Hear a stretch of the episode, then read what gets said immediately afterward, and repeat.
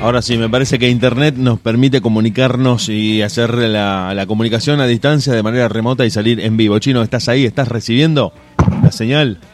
Hola, Dieguito. Buenas noches. ¿Cómo andás? Muy bien, muy bien. Ahí te escucho perfecto.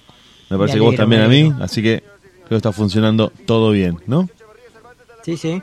Por suerte, sí. Perfecto, sí. Bueno, para que acá, me había olvidado que la canción de, de Queens of the Stone Age tiene como un relato medio mexicano al final, un, apriete de, de, mariachis, de, de, güeros y demás. Me había olvidado de eso. Sí, pasa que el, disco ese eh, está es un disco temático y lo que cuenta es, digamos, ¿no? La historia del loco cuando viajaba por la carretera y, enganchaba una radio latina, entonces la mayor parte de las cosas que pasan son sonidos de la radio. Ah, bien, bien, no, no tenía ese dato. Me, me retrotrae al comienzo de un disco de brujería donde un mexicano y un, y un yankee estaban discutiendo un poco el precio de una mercadería ilegal y terminan decapitando al yankee. Y así comienza el disco. Pero, Qué lindo, hermoso.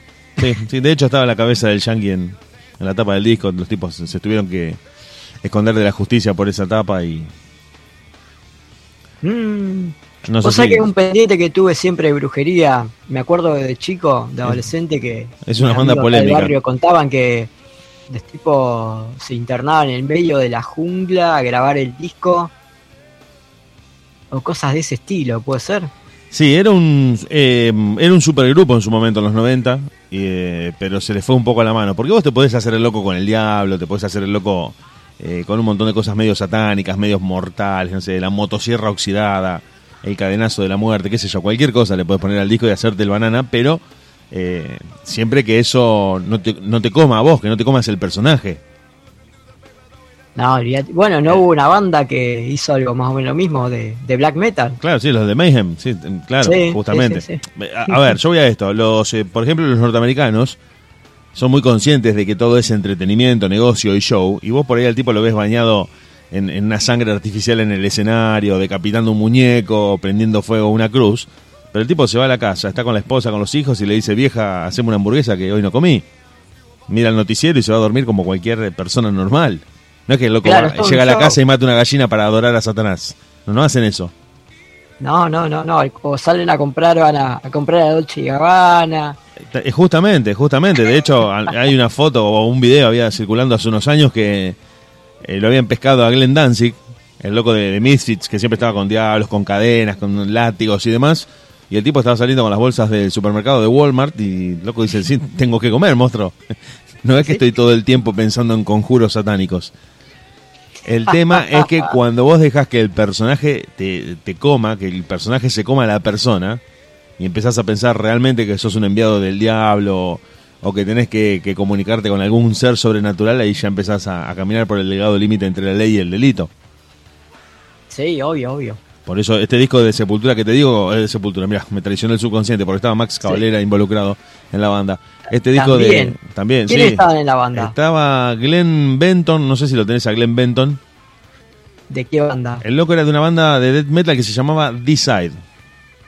Ajá. Que era una banda que eh, D-Side en inglés significa deicidio, el hecho de matar a Dios.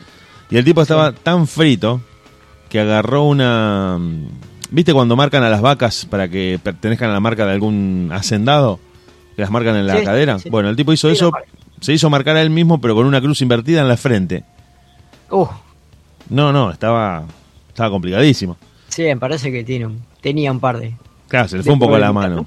Estaba Max Cavalera, estaban un par de, de, monigotes que después te los voy a buscar bien en el transcurso del programa de la formación de los 90. Y el disco que sacaron en ese momento, eh, en el 94, 93, se llama Matando Güeros. ellos les dicen güeros a los eh, norteamericanos. Ajá. Y el comienzo del disco, en ese momento, nosotros teníamos el, CD, bueno, otra gente lo tenía, yo nunca tuve un peso para comprar un CD, pero lo escuchaba y el tipo estaba discutiendo con un norteamericano y el tipo le dice, bueno, no sé, por ejemplo, es 30, te traje 25, no, dice, este es un desubicado, cortale la cabeza. Le meten un machetazo en toda esa secuencia que se hace por audio y en la tapa está alguien sosteniendo una cabeza humana real, por lo cual fueron buscados por la Policía de México y por el FBI debido a esa, a esa tapa. Por eso te digo, Uno, uno se viste Bien. de negro, uno hace los cuernitos, la, la cruz invertida, que, que satánico que soy, pero después te pones a estudiar para el parcial de la facultad, eh, hablas con tu familia, ¿no? O sea, te- volvés a tu vida normal. Estos Sí. tipos se, se les había pasado un poco la mano, se les había ido un poco la mano y, y se terminaron creyendo que, que eran realmente así una especie de, de enviados del diablo. Lo de los Sí. locos estos noruegos, los de Mayhem, tiene más que ver también con una cuestión ideológica. Porque los flacos eh, eran todos protestantes y estaban en contra de los católicos. Claro. Y frente a algunas iglesias, viste que en, en esos países eh, hay muchas construcciones de madera. Sí. Entonces las iglesias son mayormente de madera y atacaban iglesias católicas y las prendían fuego, eran buscados por la justicia por justamente por esa razón, porque estaban completamente locos, pero lo hacían más por una convicción ideológica religiosa que por algo musical o por creerse. Eh, igualmente si buscas alguna algún póster de Mayhem o las fotos de los flacos estos de los 80, te das cuenta que hay un, serial killer latiendo ahí en esa cara porque eh, no, no son tipos, eh, no son yankees, estos se toman el metal como algo serio. Sí, sí, sí, sí. No es entretenimiento para ellos, es la expresión de una ideología, de una forma de vida, de un, Una forma de vida, claro. de un contacto con, con la mitología, con la, con la tradición folclórica de esos países. De hecho, no sé si está el video en YouTube, yo lo vi en YouTube dando vueltas una vez, que mostraban un, un flaco había viajado a Finlandia y decían, el, acá la música nacional es el metal. El tipo iba a un shopping a comprarse un par de hojotas y estaba ponían metal de música ambienal, de música de, de relleno. Había heavy metal, no, no es que ponían Abel Pintos o esa música genérica de ascensor. No, no, no. Hab- Había metal, vos decís, loco, no puede ser, este, esto está fabricado este video. No, no, era el Claro. sonido ambiente. Era el sonido ambiente y ponían Stratovarius, Nightwish, no sé, Waiting Temptation, lo que se te ocurra de fondo. Sí, sí, sí. Porque ellos tienen. Hola. ¿Cómo? No, no, que ellos tienen esa relación, como decíamos, con el metal muy fuerte. Claro. Sí, igualmente esa, esa moda de, de vestirse de negro y pelo largo y barba y todo eso viene por una cuestión climatológica, yo creo, más que de moda, ¿no? Con borcegos. Eh, ellos, eso. ellos eran barbudos cuando nadie era barbudo. No, pero viene por una, como te digo, una cuestión más climática que Claro, justamente, eh, como decís vos, eh, se, habían dejado la barba y se habían dejado el pelo largo porque se regarcaban de frío en la antigüedad. Claro, igual que el- la ropa negra, los borseos para andar en la nieve. Exacto, exacto. Está tomando un poco de ahí toda la parafernalia de, de esa vestimenta que después los yankees la, la adaptan a- a lo- al entretenimiento, a la parafernalia y a lo visual. Claro, y nosotros andamos en verano, pleno verano, con Y el, calor. el metade- el metalero sudamericano, ese es el verdadero metalero, porque clavarse un, un jean negro con borcegos y, y una remera negra de la banda que te gusta, un 23 de diciembre, no es, no es para cualquiera, acá en Sudamérica. No, olvídate, olvídate. Así que bueno, que ¿cómo andu- anduviste estos, estos días, Dieguito? ¿Qué, ¿Qué anduvo pasando por tu vida? ¿Todo bien? Estuve maratoneando con una serie que está por estrenar su sexta y última temporada y estuve mirando eh, un par de temporadas para, para tratar de ponerme al día. Para tratar de ponerme al día. Eh, entre paréntesis te digo así a toda velocidad, para que se- el que se enganchó, para los que están escuchando, que ya que tiramos brujería, acá lo, lo googleé en Wikipedia porque la verdad que no me acordaba de nada. Estaba el batero de Fear Factory, no sé si te acordás de Dino Casares. Eh, Eh, Casares era el guitarrista. el violero, perdón, el violero de Fear Factory. Estaba eh, está. el de Nap- Napalm y estaba Yellow Biafra. Estaba el de Dead Kennedy. Son una- unos muchachos, pero increíbles, increíbles. Bueno, después te voy a pasar toda la data de brujería. El tema es que, Sí, sí. Es que terminaron, eh, ya te digo, actuando con identidades eh, cambiadas, siendo buscados por la policía, una controversia Pañuelos blancos creo que salían a tocar, ¿no? Pañuelos negros, una cosa así. Claro, pañ- pañuelos blancos con, con algunas inscripciones, pero si tapada la cara a la mitad, porque decían, si, si me saco este pseudo barbijo pre-COVID que me estoy poniendo, voy en cana en 3, 2, 1. Pioneros. Sí, Pion- pioneros en taparse la cara, pioneros en taparse la cara con un sí, trapo. Del cubreboca. Che, Sí. bueno, vos te acordás, el- bueno, la semana pasada no estuvimos por, porque justo Porque estaba rodando la número 5, esa es la verdad, perdón. Sí. Nada, y sí, yo dije, no, este ni siquiera que nos escuche, no sé, Pergolini va a hacer el programa, así que eh, ya me la veía venir. Así que bueno, pero ¿vos te acordás de qué terminamos hablando la semana anterior? Yo lo que recuerdo de, de la charla con vos es, de- te veo a vos sentado en una computadora y, y hablando con un loco de Anonymous que te dice, querés tener presencia en las redes sociales a partir de unirte a esta, a esta secta en la que nosotros te queremos invitar a, a formar parte. corrección, Anonymous no, vamos, vamos, vamos al- a la palabra prohibida. hoy. ¿La decimos o no la decimos? La palabra Illuminati no. Sí, listo, ya está, lo dijiste. Terminamos hablando de Illuminati, masones y todas esas cosas. Em, y vos sabés que durante la semana me pasaron cosas muy, muy, muy, muy raras. Un día más específicamente. Eh, si querés te las relato. Ya estoy un poco asustado, pero contala, contala igual. igual No. ¿sabés cómo estaba yo? Estaba más cagado que, que palo gallinero. Ya me siento un poco incómodo con este tipo de temas. Bueno, bueno, yo te dije, yo te dije que tenía algo interesante para traerte, ¿no? Esto ocurre jueves aproximadamente, no me acuerdo bien bien el día, pero sí, pon el jueves de la semana anterior. Eh, Viste, yo escucho una radio acá de San Lorenzo que pasan rock todo el día. Y. Bueno, se me dio por escuchar un disco, un- como todos los días, ¿no?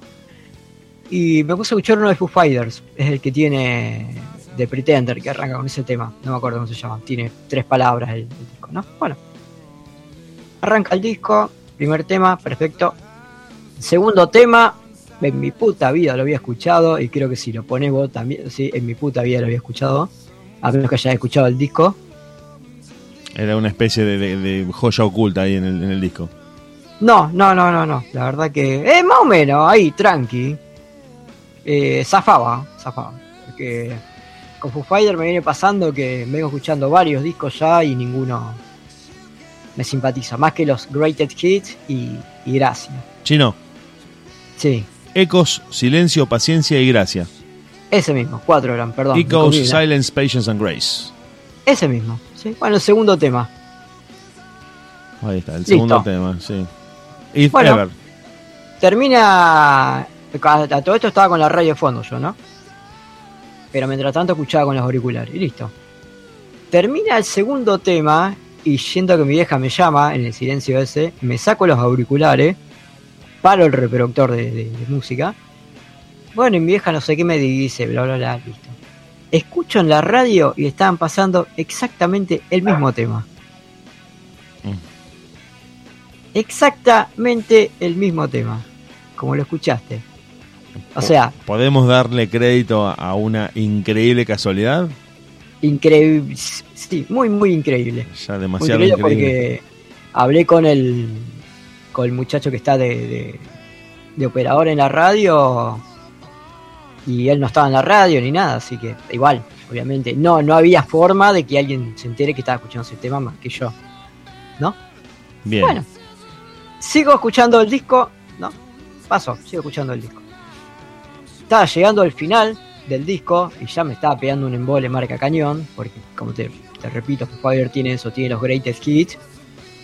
Y bien, gracias, salvo algún que otro disco, pero hasta ahora me viene pasando eso. Y está terminando el disco, el último tema, y me acuerdo que le tenía que contar a alguien, que les vengo contando historia de carajo hace rato, que Corbata, antes de, de hacer un power trio, él no quería hacer un power trio. Quería hacer una banda con una formación a los Fey No More. Oh, ¿Viste? Con, con un chabón saltando de acá para allá, un cantante, ¿viste? y un quinteto. ¿Cómo? Y ya más quinteto. Claro, pero viste así, bien, con un cantante solo, Sí, sí, sí, bien sí. enérgico, Justamente. todo. Y por una falta de, de- de responsabilidad de los demás miembros que ellos habían convocado, bueno, dijeron, vale, vamos nosotros tres porque si no, no, No arrancamos. no arrancamos nunca más. Así que Corbata fue a aprender a cantar un poquito, que este que el otro, y arrancaron. Bueno, termina el disco, le voy a contar esta historia a este amigo mío, y que estaban pasando en la radio. No, pará, pará, pará, pará, ya, ya empieza. O, o es chistoso, o ahora me decís, no, te estaba jodiendo, o ya me empiezo a preocupar en serio. Estaban pasando Fade No More. Estaban pasando Epic de Fade No More. No. bueno, Bueno. yo. Vos contá lo que yo tengo una explicación técnica de eso. Perfecto. ¿Seguimos? Seguimos, seguimos que estamos acá pero a pleno. Esto fue a la media mañana, ¿no? Listo. A ver, Pasa pero el perdona, día. perdona que te corte, perdona que te corte. ¿Cómo estabas vos después de una segunda increíble casualidad? Y la segunda no tanto, la primera sí me cagué en las patas. No, no me cagué en las patas, pero sí. ¿Pero no me- te parece más loca la segunda? Porque la primera puede pasarle a cualquiera. No, no, no, no, no. Sí, te puede pasar con un tema qué sé yo. Pero igual no dije, uh, le voy a contar, viste, no lo dije en voz alta. Lo pensé. Ah, ok. Lo pensé en mí mismo, viste, no es que yo hablo. No, no soy de mucho hablar, ¿no? Cuando estoy solo, pero bueno. Em, Está bueno, eso es un signo de buena salud. eh, sí, qué sé yo. Bueno, en fin. Llega la tarde, tardecita noche.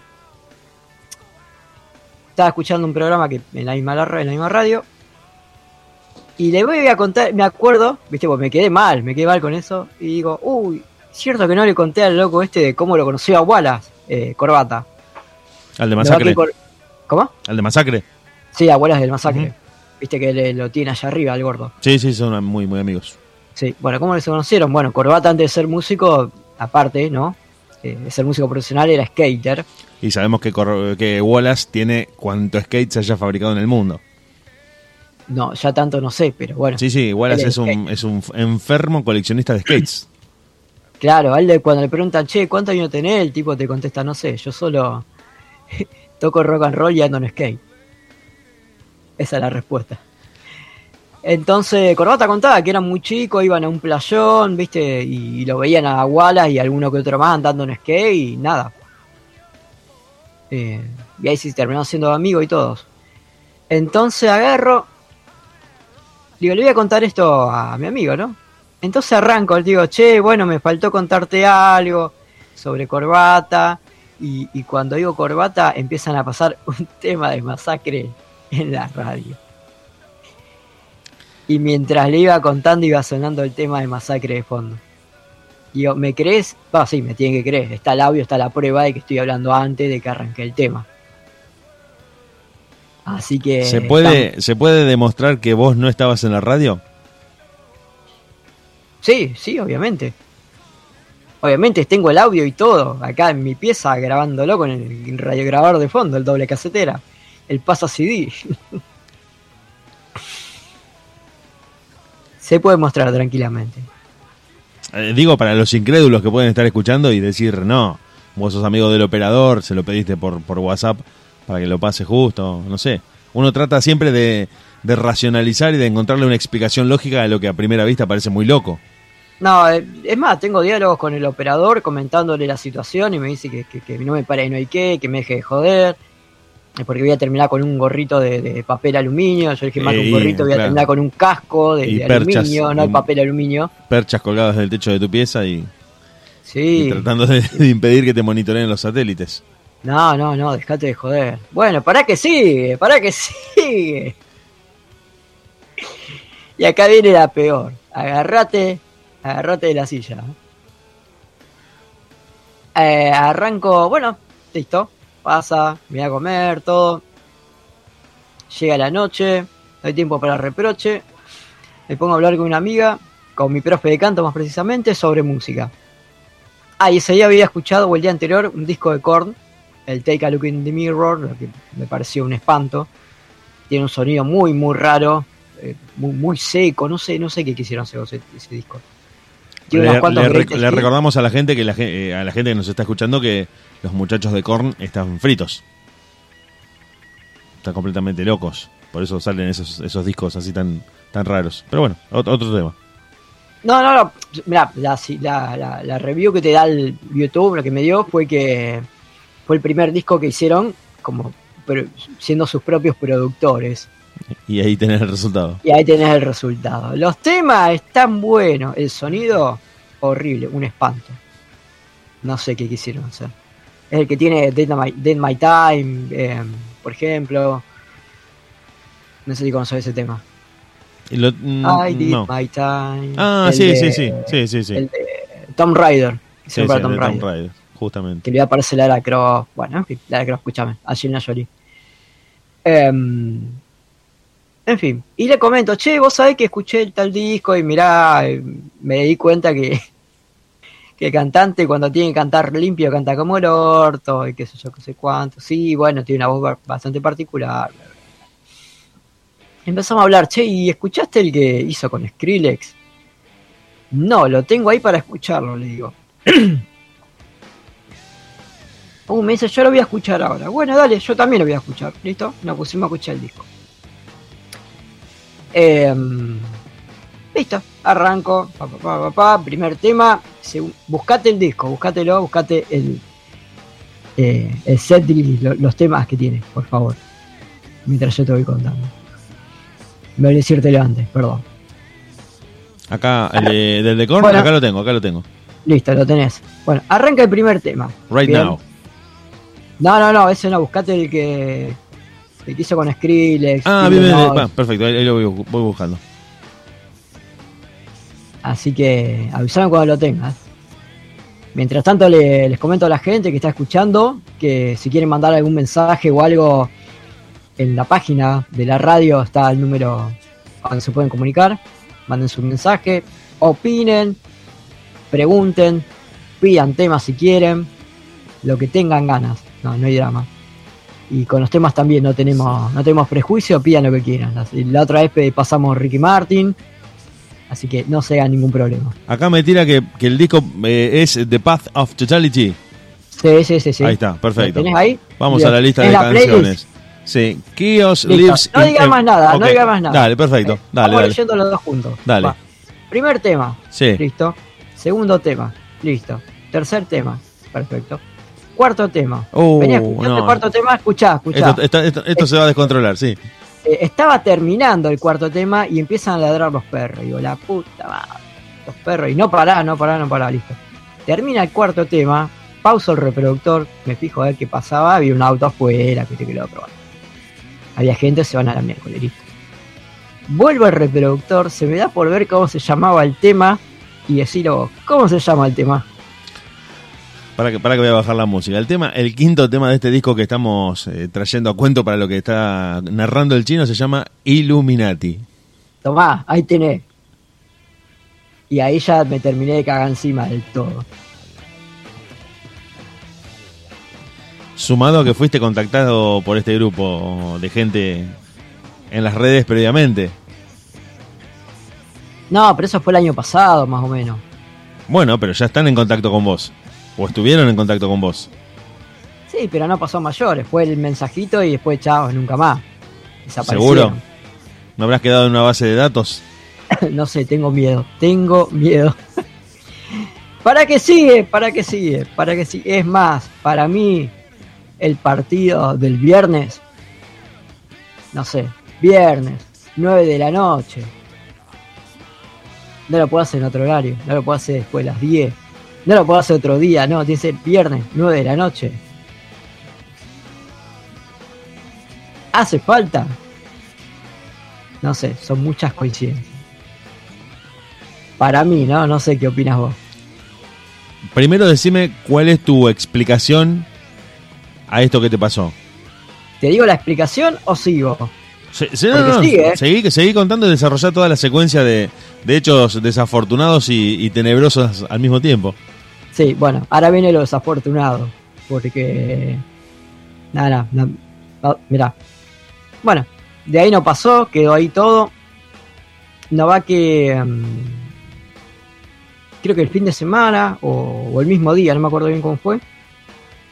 Me pongo a escuchar el tema, el tema, escuchame, el disco, el último de Linkin Park, el One More Light. El último de Linkin Park, ¿sí? ¿Hay alguna El lista de canciones que haya que buscar? No, no, no, no, no, no, no. Ya no, veo que no, me el dice Reptilian se llama el segundo tema, digo, no. No. Masons. Eh, no, no, no, no, no, no, no. Ni siquiera pongo un tema ni nada, porque es un espanto ese disco. Eh, es todo menos Linkin Park, para que tengan una idea. Es un disco que tranquilamente lo pueden pasar en FM Vía. Así. Pero viste esos temas poperos así medio tecno que son bien depre, bien, bien. Bueno, Bueno, pero, pero a Linkin Park se le volvió en contra haber sido tan grandes. pero no hacía falta. El, el disco anterior a este es un discazo. Yo cuando lo escuché me voló los pelos y digo, bueno, van a volver a ser ellos. Lin- Linkin Park es, es otro motivo de análisis de, de cómo un fenómeno musical se termina transformando en una máquina de hacer guita y cómo, cómo te pasa la de Krusty. Pero bueno, lo, lo vamos a analizar en otro momento, así que Bueno, en fin, no sé si vos sabías, pero ese disco tiene una historia. no. También así No, media, media, media morocha, media oscura. Que mm, nada, eh, supuestamente eh, cantante, el ex cantante Chester Bennington, ya ahí estaba anunciando su partida. A través de, de Easter eggs o así de esas especies de claves. Claro, así de letras y de Oh, todo. My goodness. Sí.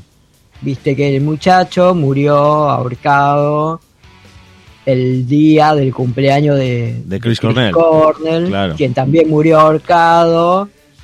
Sí, sí, sí, eso desató 6 millones de teorías conspirativas. Claro, bueno, pero Chris Cornell cuando le hicieron la autopsia tenía un golpe muy zarpado en la cabeza, tipo curatazo, y tenía como cuatro fr- costillas fracturadas de un costado. ¿Cómo se explica eso? Claro. En fin. Y sí, la teoría más fuerte que hay es que ellos dos estaban tras una red de pedofilia.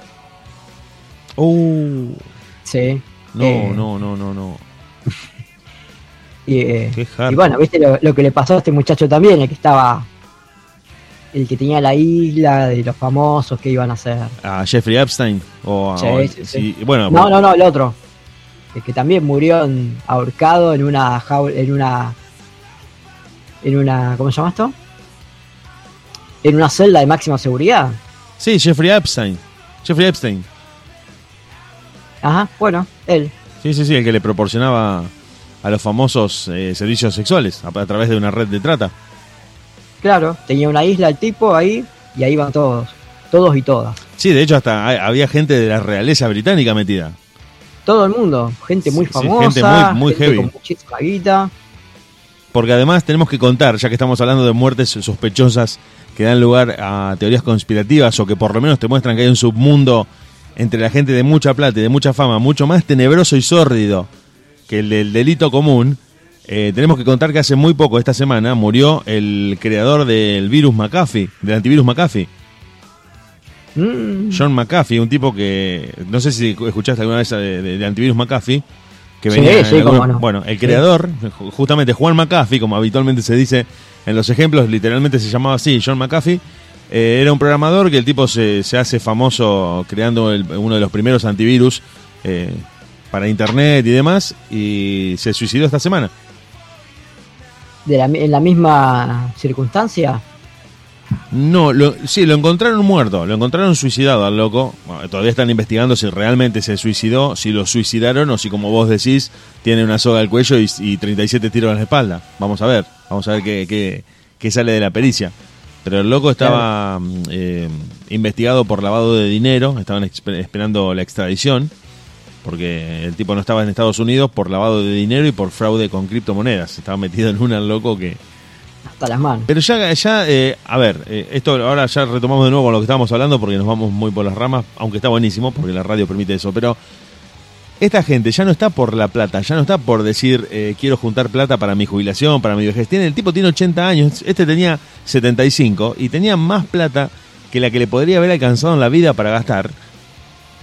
Y siguen, y siguen metidos en cuanta tonga se te ocurra, enganchados con políticos, con empresarios, y siguen y dicen, quiero, tengo...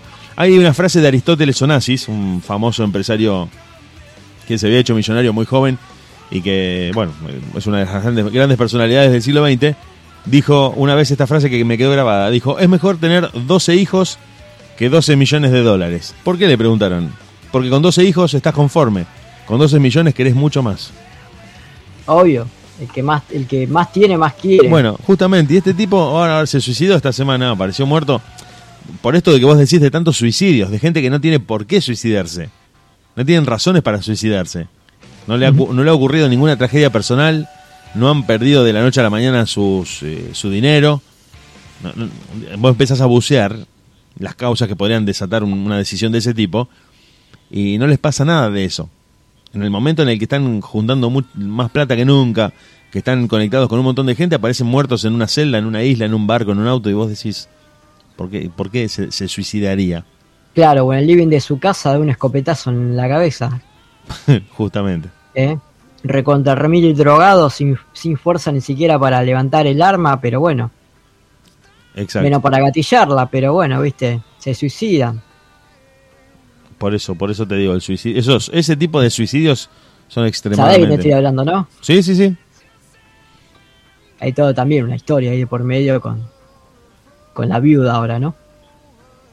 Ah, ¿también? Sí, no, no, no. Eh, Las pericias dieron que el tipo estaba tan drogado que ni siquiera, pues, estamos hablando de Kurt Cobain, Sí, sí, sí, del, del Que- noventoso. sí, que el tipo no podía ni siquiera levantar el arma y menos gatillarla de, de lo falopeado que estaba. Así que ni siquiera levantarse la cama podía. Entonces, ¿cómo se, se explica, no? Y cuando largaron, estaban por largar el documental sobre todo esto, saltó la viuda de Cobain, saltó como, como leche hervida y bueno, nada. Supuestamente había quilombos de, de, de, de bienes, ¿no? Había una cosa media rara. Pero vos sabés que, qué bueno esto, que cómo salió este tema sin planearlo y qué interesante que es. Porque nos, termi- nos terminamos dando cuenta de que la, la información y las relaciones que te pueden vincular a una persona demasiado poderosa son más de- decisivas que la plata a la hora de, tomar ese tipo de decisiones de eliminar a alguien. Quiero decir, te eliminan por lo que sabes y no porque le debas plata a alguien, porque tengas algún problema de guita o, o lo que se te ocurra, alguna diferencia económica. Obvio, obvio. Si vos nadie tenés una data, vos decís, si, si- si Juancito abre la boca, cae el príncipe de Bélgica, hay que reventar a Juancito. Sí, olvídate. No, me corre, Así me que- corre un frío por la espalda. Eh, continúa, por favor, Sí. porque estabas contando vos este, este, esta secuencia azarosa, Illuminati, siniestra que, que te viene pasando desde hace varios días. Perfecto. Arranco a escuchar el disco. Cuarto tema, o tercer tema, no me acuerdo. Termina y arrancaría el siguiente. Y no arranca el siguiente, arranca un tema de Foo Fighters. Pucha, digo. Que cualquiera, ¿qué pasó acá? Vuelvo al disco, hago clic sobre el tema que me tocaba escuchar. ¿Qué pasa? Se cierra YouTube Music a partir de ese momento me funciona mal todo, todo lo que es el paquete Google. Toda aplicación relacionada con Google me funciona no mal, como el orto. Eh, ¿Querés detalle? ¿Querés detalle? Por ejemplo, entro a YouTube, me anda cuando tiene ganas. O sea, funciona la aplicación, pero entras y no te, no te figura Claro. ningún video. de manera totalmente aleatoria, no anda o anda, o anda un ratito y se corta. Sí, o estoy viendo algo medio específico y lo saca, o escuchando algo medio específico y lo saca. eh, se cierran las aplicaciones. Anoche, por ejemplo, estaba escuchando justamente la radio, estaba escuchando de última y. La verdad que eh, estaban haciendo una entrevista a unos cubanos, ¿puede ser? Sí, le estábamos haciendo una entrevista, justamente. Bueno, no sé si te acordás, yo te dije, se me cerró la. Hasta donde escuché, se me cerró Google Chrome. Google Chrome. Se me cerró Google Chrome y empezó a andar mal Google Chrome también. Eh, lo abría y cuando iba a dar play se cerraba. Y así constantemente. Y pero con otras otras páginas y me pasaba lo mismo. Eh, por eso mismo estoy haciendo programas de la compu y no del teléfono porque Meet es de Google. Así que nada, por ejemplo abro Spotify, todo genial, no pasa nada. Funciona a 10 puntos.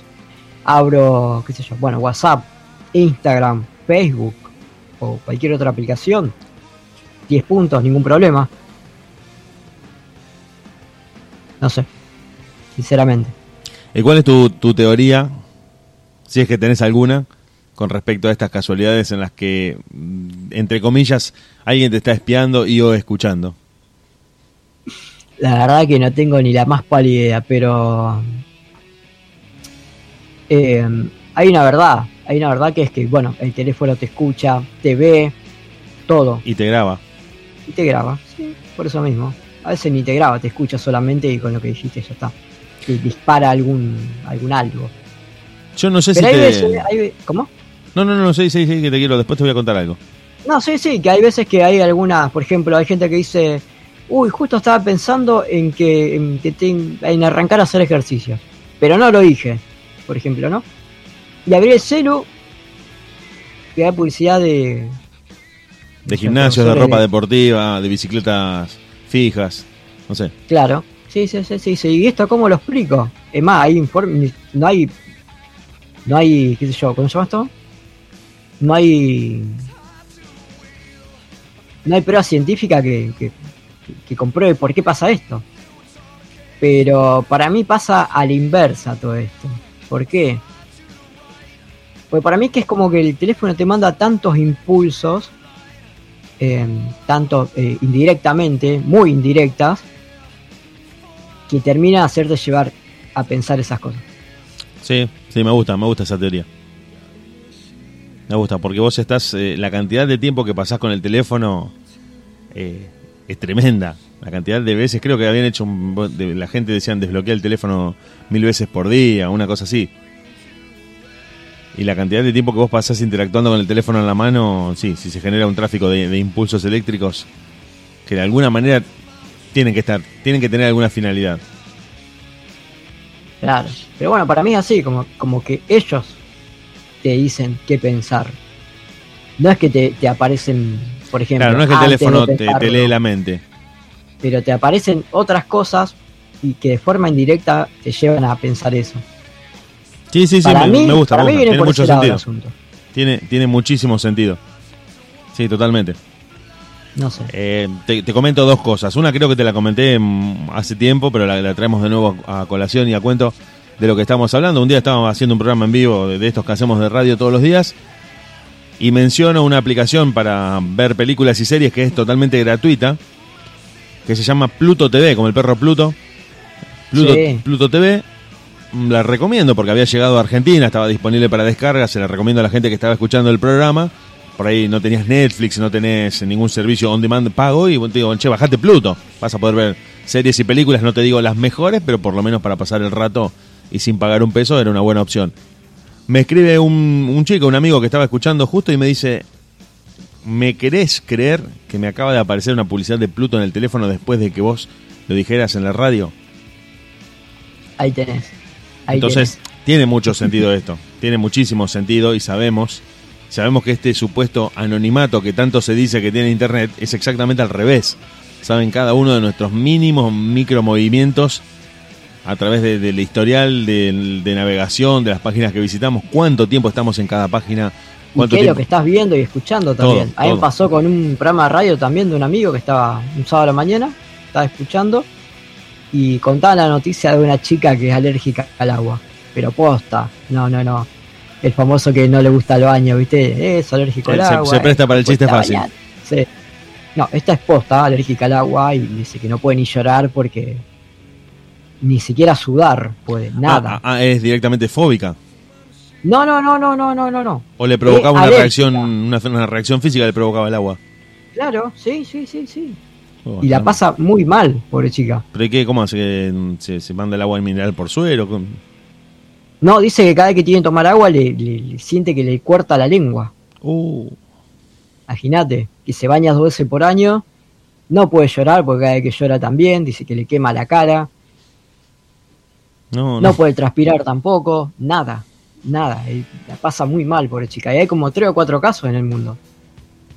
Yo te digo que si, si te toca uno de más esos casos, menos. hay que jugar, hay que jugar al Kini porque lo sacás seguro con ese or- Es increíble. Sí. Bueno, en fin, contaban esa, esa, esa noticia, que este que lo otro. bueno, noticias así, viste, media, media trambólicas. Y bueno, no va que termina el programa y a los 15 minutos me cae una notificación de YouTube con la noticia. La chica que ni siquiera puede llorar porque es alérgica hasta sus lágrimas. Un No, video no, recomendado. No, no, no, no. Dejate de joder, ni siquiera puedo escuchar una radio, tranquilo, digo, no. Y me agarra el flaco, le mando un mensaje, viste, al loco del, del programa, le digo, che, me pasó esto. Y no, no, pero es noticia, es, es trend topic. Así que es muy posible que te haya pasado por eso. Raquel se llama la chica. Ahí está. Rachel. Estadounidense Rachel, creo que sí. es. Acá te- estaba buscando la noticia mientras vos lo, lo contabas. Es uno de los casos, es, es una urticaria acuagénica, se llama. Eso mismo. Cuando llueve mucho se mete abajo de la cama por si alguna gota llega a, a atravesar la ventana y a, y a- a- a amagar Mm. con rebotarle en la frente. No hace ejercicio, se pone ropa clara para no sudar. Y en lugar de tomar agua, toma. Bueno, esto, esto va a dar lugar al chiste fácil de la gente que está escuchando el programa: toma mucha leche. Eh, bueno, como te decía. Lo dejo a tu criterio. Pero dice que, que las lágrimas le dan picazón. Que cuando ve viene caminando por la calle y alguien está lavando un auto, da la vuelta manzana para esquivarlo. No, terrible, terrible. Está hasta las manos. Sí, sí, olvídate, no, no puedes vivir. Imagínate, te agarra eh, la lluvia en la vos, calle. Vos dijiste y- que había poca gente, 32 personas en el mundo la tienen a esta. Ah, 32, pensé que eran 4 o 5, había escuchado la noticia. esa. Igual Mentira, 32, mentira. 32 sobre 7 mil millones chinos es un número con una cantidad de ceros adelante increíble. Sí, sí. Así que nada, también lo que estuve viendo es que ahora salió un cargador. Realidad no salió. Un tipo inventó un cargador que lo que hace cuando vos enchufas el teléfono eh, le manda todos impulsos eh, a Google eh, de cosas random y lo satura para que el algoritmo tire pantallazo azul y no te pueda Ah, está bueno, los datos. está bueno. Sí, y lo mejor de todo es que el loco, no sé si lo venderá, pero sí su- subió a internet los planos de cómo hacerlo y hasta los planos para la impresora 3D para poder imprimirlo, Ya, impresarlo. ya- sabemos lo que le va a pasar a- al amigo. Sí, va a morir ahorcado con su propia invención, seguramente, y Sí, sí. enchufado en donde vos ya sabés dónde. Se va a suicidar de un hachazo en la frente. Bueno, Le queda clavada las patitas. Pero esto también, el que quiere búsquelo en internet está. Eh, y también, eh, si te tenés un poquito de maña con lo que es electrónica, te lo puedes fabricar tranquilamente. Te muestra cómo codificar el chip y que lleva adentro y todo. Fango se llama, acá lo, lo estoy buscando, porque mientras Ese hacemos el programa y le contamos a la gente, se llama Fango. Sí, son todas iniciales para. La F creo que es de Facebook, la A de Amazon, Facebook, Netflix Google, Amazon y, de- Netflix. de Google. Sí. Sí, correcto, correcto. Justamente. Que- crea ruido en la navegación para marear a los algoritmos. No, no. Yo si soy José Fango ya me estoy yendo disfrazado de mujer a Paraguay porque cuando lo encuentren lo van a matar. Si la encuentran, porque debe tener enchufado el cargador hasta. Andás saben dónde, debe tener la misma codificación para todos los, No, está loco. Los electrodomésticos de su casa, hasta para la licuadora. Está completamente loco. Bueno, no Y sé no si te lo conté yo, eh, lo quiero contar, lo quiero dar como para darle cierre o, o agregar a lo que estábamos hablando, que hace mucho tiempo, no ahora, hace, en el año 2006 más o menos aproximadamente, creo que te lo conté y si no te lo conté te lo cuento a vos y a la gente que está escuchando el programa, que de paso les agradezco a todos, ya les voy a estar contestando los mensajes porque tengo acá algunos mensajes que fueron entrando, bueno, ya, ya les voy a estar contestando. En el 2006 yo recién tenía internet en mi casa, era algo como una novedad ¿eh? tener internet en tu casa, todavía existían los cibers, todavía existían estos lugares en los que vos te ibas y te conectabas y tenerlo en tu casa era como un paso grande que dabas porque te podías conectar a cualquier hora sin tener que esperar una computadora ni nada.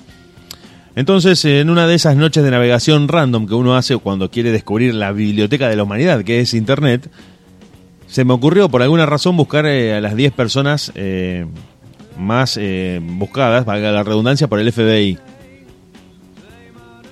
Entré a la página del FBI busqué lo- lo- los 10 most wanted del FBI para, para ver quiénes eran. Digo, no sé quiénes serán. Me apareció una mina que se había perdido en el 81, después otro que, que era amigo de Manson, no sé, unos muchachos terribles. Mm, Navegué un poco por la página del FBI y la cerré y me fui a dormir. Como en esa época se usaba mucho el Messenger y vos entrabas muy seguido a tu mail, entro al Messenger a los 3 o 4 días y me llega un mail del FBI con una encuesta y me dice, detectamos actividad de su computadora a nuestra página sobre los 10 personajes más buscados. ¿Tiene información? ¿Está relacionado a alguno de ellos? Quisiéramos saber por qué se metió a la página con este breve eh, cuestionario que le enviamos. No tiré la computadora por la ventana, pero estuvo cerca. Creo que la formateé, me pasé de Windows a Linux. Estaba abajo de la No. cama. No, no, me agarré una persecuta increíble porque digo, ¿cómo los tipos... en esa época yo no sabía, pero a través de la IP saben que vos estabas conectado desde qué ciudad, a qué hora, por cuánto tiempo. Ya sabían todo eso. Claro. Pero de eso no se hablaba en ese esto, como se llama, el Tor y todo eso, No, claro. Ah, uno, uno había entrado en ese momento, había entrado por Internet Explorer, imagínate, no, no. Claro, Era sí, todo- no existía. Era el amanecer. Y de, no se hablaba del Big Data, no existían las redes sociales. Estaba Facebook, pero acá no se usaba. Y en ese momento fue muy sorprendente. Hoy vos podés cuantificar todo.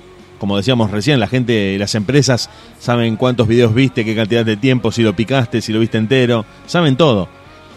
Y de hecho Netflix eh, toma el control de tu celular y con la cámara de tu celular, la cámara frontal, la que vos usás para sacarte una selfie, la encienden para ver si vos estás mirando o está corriendo la serie o la película y no hay nadie mirando.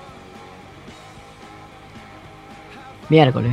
Para ver si a la gente le gustó o no, digamos. Claro, entonces... O para sacarlo, para hacer qué. No, es para tener un dato más de tantos datos que van recolectando y de tanta cantidad increíble de información que tienen sobre los usuarios. Eh, es Claro, una de las sí. tantas cosas. Bueno, de hecho, eh, creo que lo habíamos hablado en programas anteriores. Pueden encender de manera random los micrófonos, las cámaras, pueden sacar fotos. Viste que te pide una serie de permisos cada aplicación para tener un control más mayor que el que vos tenés sobre tu propio teléfono. Claro. Te dicen, Bueno, eh, uno de los últimos iPhone salió con esa.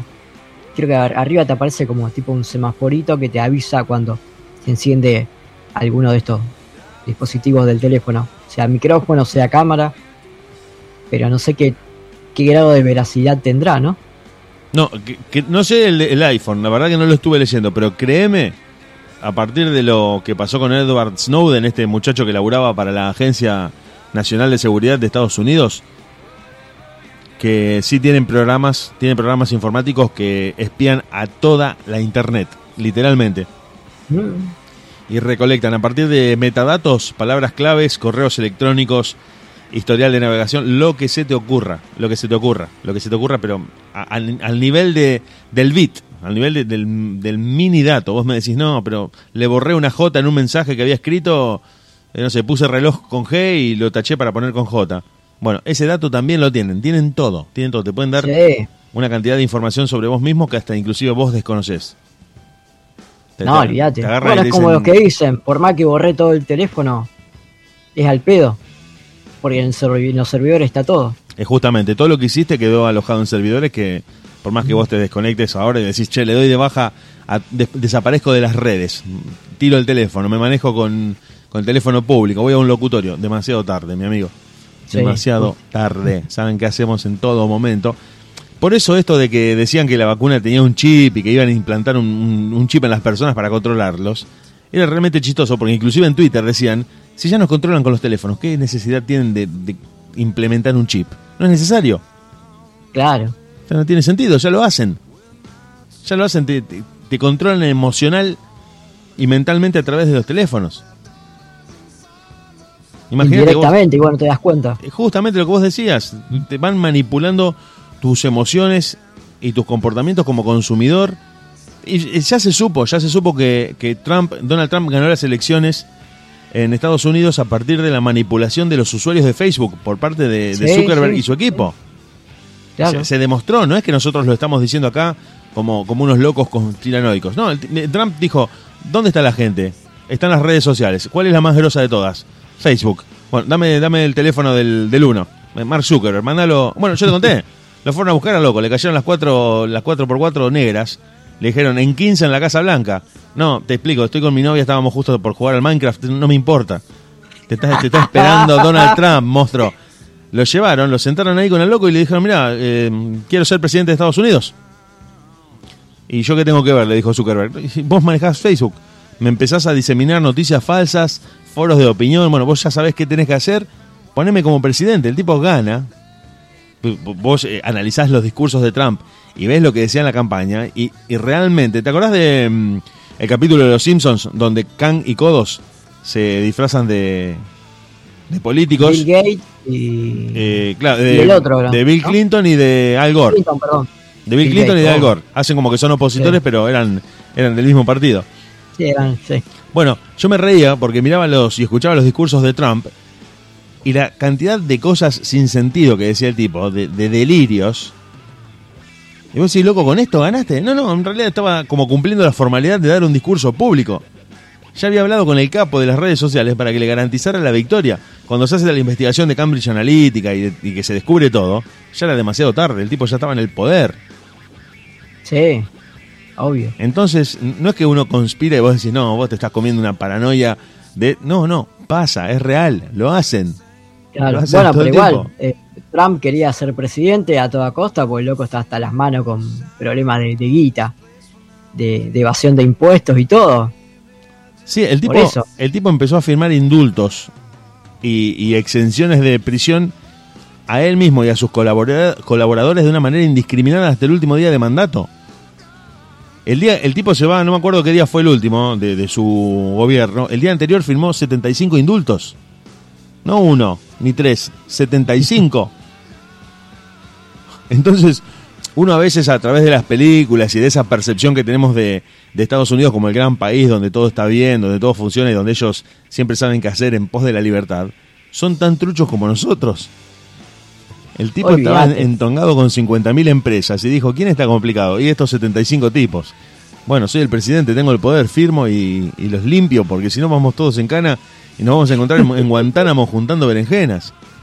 No, no, una locura total, una locura total. Y bueno, de hecho hay una serie que lo mostró, no, ya les voy a estar contestando a todos. Hay una serie que yo siempre te cuento que se llama House of Cards, que invito a cualquiera que esté escuchando el programa a que la vea, donde te muestran la cocina del poder norteamericano y de este tipo que, que de secretario de gobierno termina de presidente, se mandaba una atrás de otra, una atrás de otra, y, y los que eran amigos decían, che, mirá que el sábado nos tenemos que pelear en el programa de Mirta Legrand. Dale, dale, vos qué me vas a decir, yo te voy a decir blanco, y vos, y yo te contesto negro. Dale, chino, vamos. Y vos me decías, no, porque vos sos blanco, blanco, blanco. Y no, y vos sos negro, negro, negro. Y nos matábamos ahí cuando salíamos. Vos me decías, vamos a comer un asado el domingo al, al bosque, ahí a la, a la casa de todos los presidentes. Dale, vamos, nos encontramos ahí. Entonces vos decías, pero loco, era toda una actuación. Sí, lo, lo que importa es controlar la opinión pública. Claro. No, sabías si reírte o, o te tapabas la, la boca con la mano diciendo, loco, no te la puedo creer. Claro, tienen que mostrarle al, al, al pueblo que no, no estamos viendo una, oligar- una oligarquía. Claro, los tipos era como que se sacaban una especie de careta así metafórica, en la que vos los veías en televisión o en un acto de, de esos famosos debates que tanto le- les gusta a ellos hacer, donde se mataban y se decían, no, porque vos chino estuviste involucrado en un escándalo con una petrolera, y vos me decías a mí, y vos fundiste un banco y con eso eh, provocaste un fraude financiero al Estado, bueno, se decían de todo, ellos eran los dueños. Y salían y decían, bueno, dale, después vos te quedás con el banco y yo te compro la petrolera. Yo decía, loco, Claro. pero está cargando. No, no, muy fuerte, muy, muy fuerte. Y ya te digo, si bien era una serie de ficción, no creo que esté demasiado alejada de la realidad. Y sabemos, y sabemos, para ya terminar de agregar algo más, que Kevin Spacey, que fue implicado en un escándalo de, de acoso sexual y de una serie de delitos, salió dando un mensaje a fin de año medio ambiguo diciendo ni se, ni se les ocurra pensar que yo voy a ir a la cárcel. Porque yo soy amigo de, de los Illuminati. El más capito. El más capito salió sentado al lado de la estufa y dijo, ¿ustedes se creen que yo voy a ir en cana, en serio? Y ahora el tipo vuel- vuelve a actuar, ya está libre, todo bien. Olvídate. Olvídate. Bueno, chicos, ¿Qué no- hacer, nos vamos a, a escuchar un poco de música y volvemos porque me parece que son las 9 de la noche, 9 y un minuto. 9 y 1. Eso te iba a decir. Yo mientras voy a ir a peinar a la señora. eh, porque anda media. Media, media rara. No sé si te acordás lo que pasó el viernes, el último viernes que, que hablaste con ella.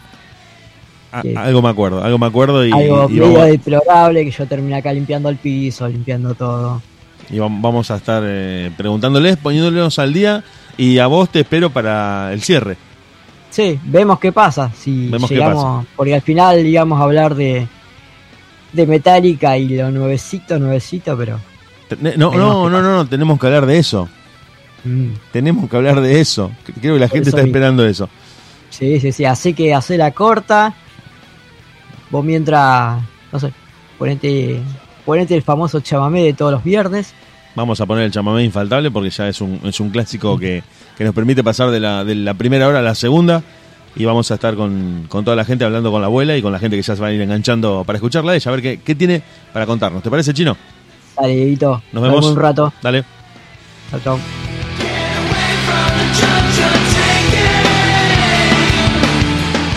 Son las 22 horas.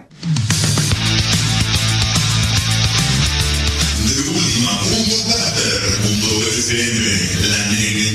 radial.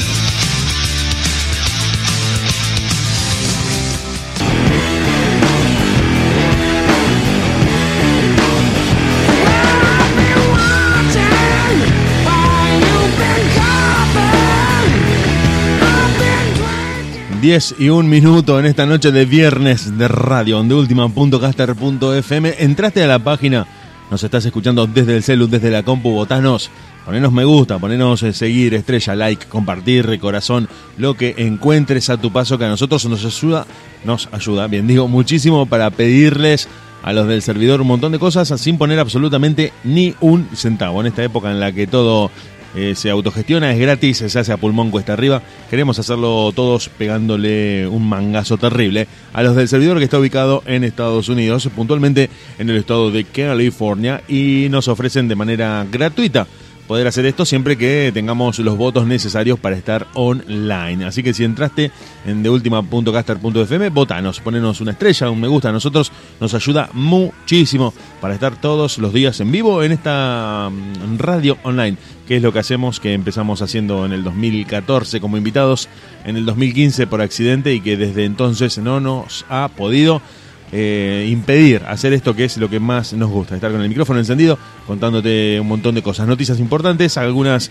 de carácter alarmante, otro momento pavadas, mucha música, transmisiones en vivo, entrevistas, etcétera, etcétera, etcétera. Y en esta noche de viernes, cuando pasaron algunos minutos de las 10, estamos con el Chinox, con el Chinox que nos va a contar sus impresiones, su opinión, lo que le pareció ¿Cómo le podríamos decir a esto? Se va a publicar The Blacklist, un disco en el que Metallica invita a colaborar haciendo reversiones de sus canciones a un montón de artistas en una paleta variopinta de géneros musicales y de nombres que van a tomar parte de este 30 aniversario del disco negro, el que los transformó de ser una banda de thrash metal eh, muy buena de renombre a ser una mega banda y a ser superestrellas de la música a nivel global festejando los 30 años de este disco negro, como te decía, se va a publicar The Blacklist, un disco en el que Metallica invitó a muchos artistas distintos, que no tienen mucho que ver con el metal y que se dieron el gusto de participar tocando las canciones que en su momento escucharon cuando eran muy chiquititos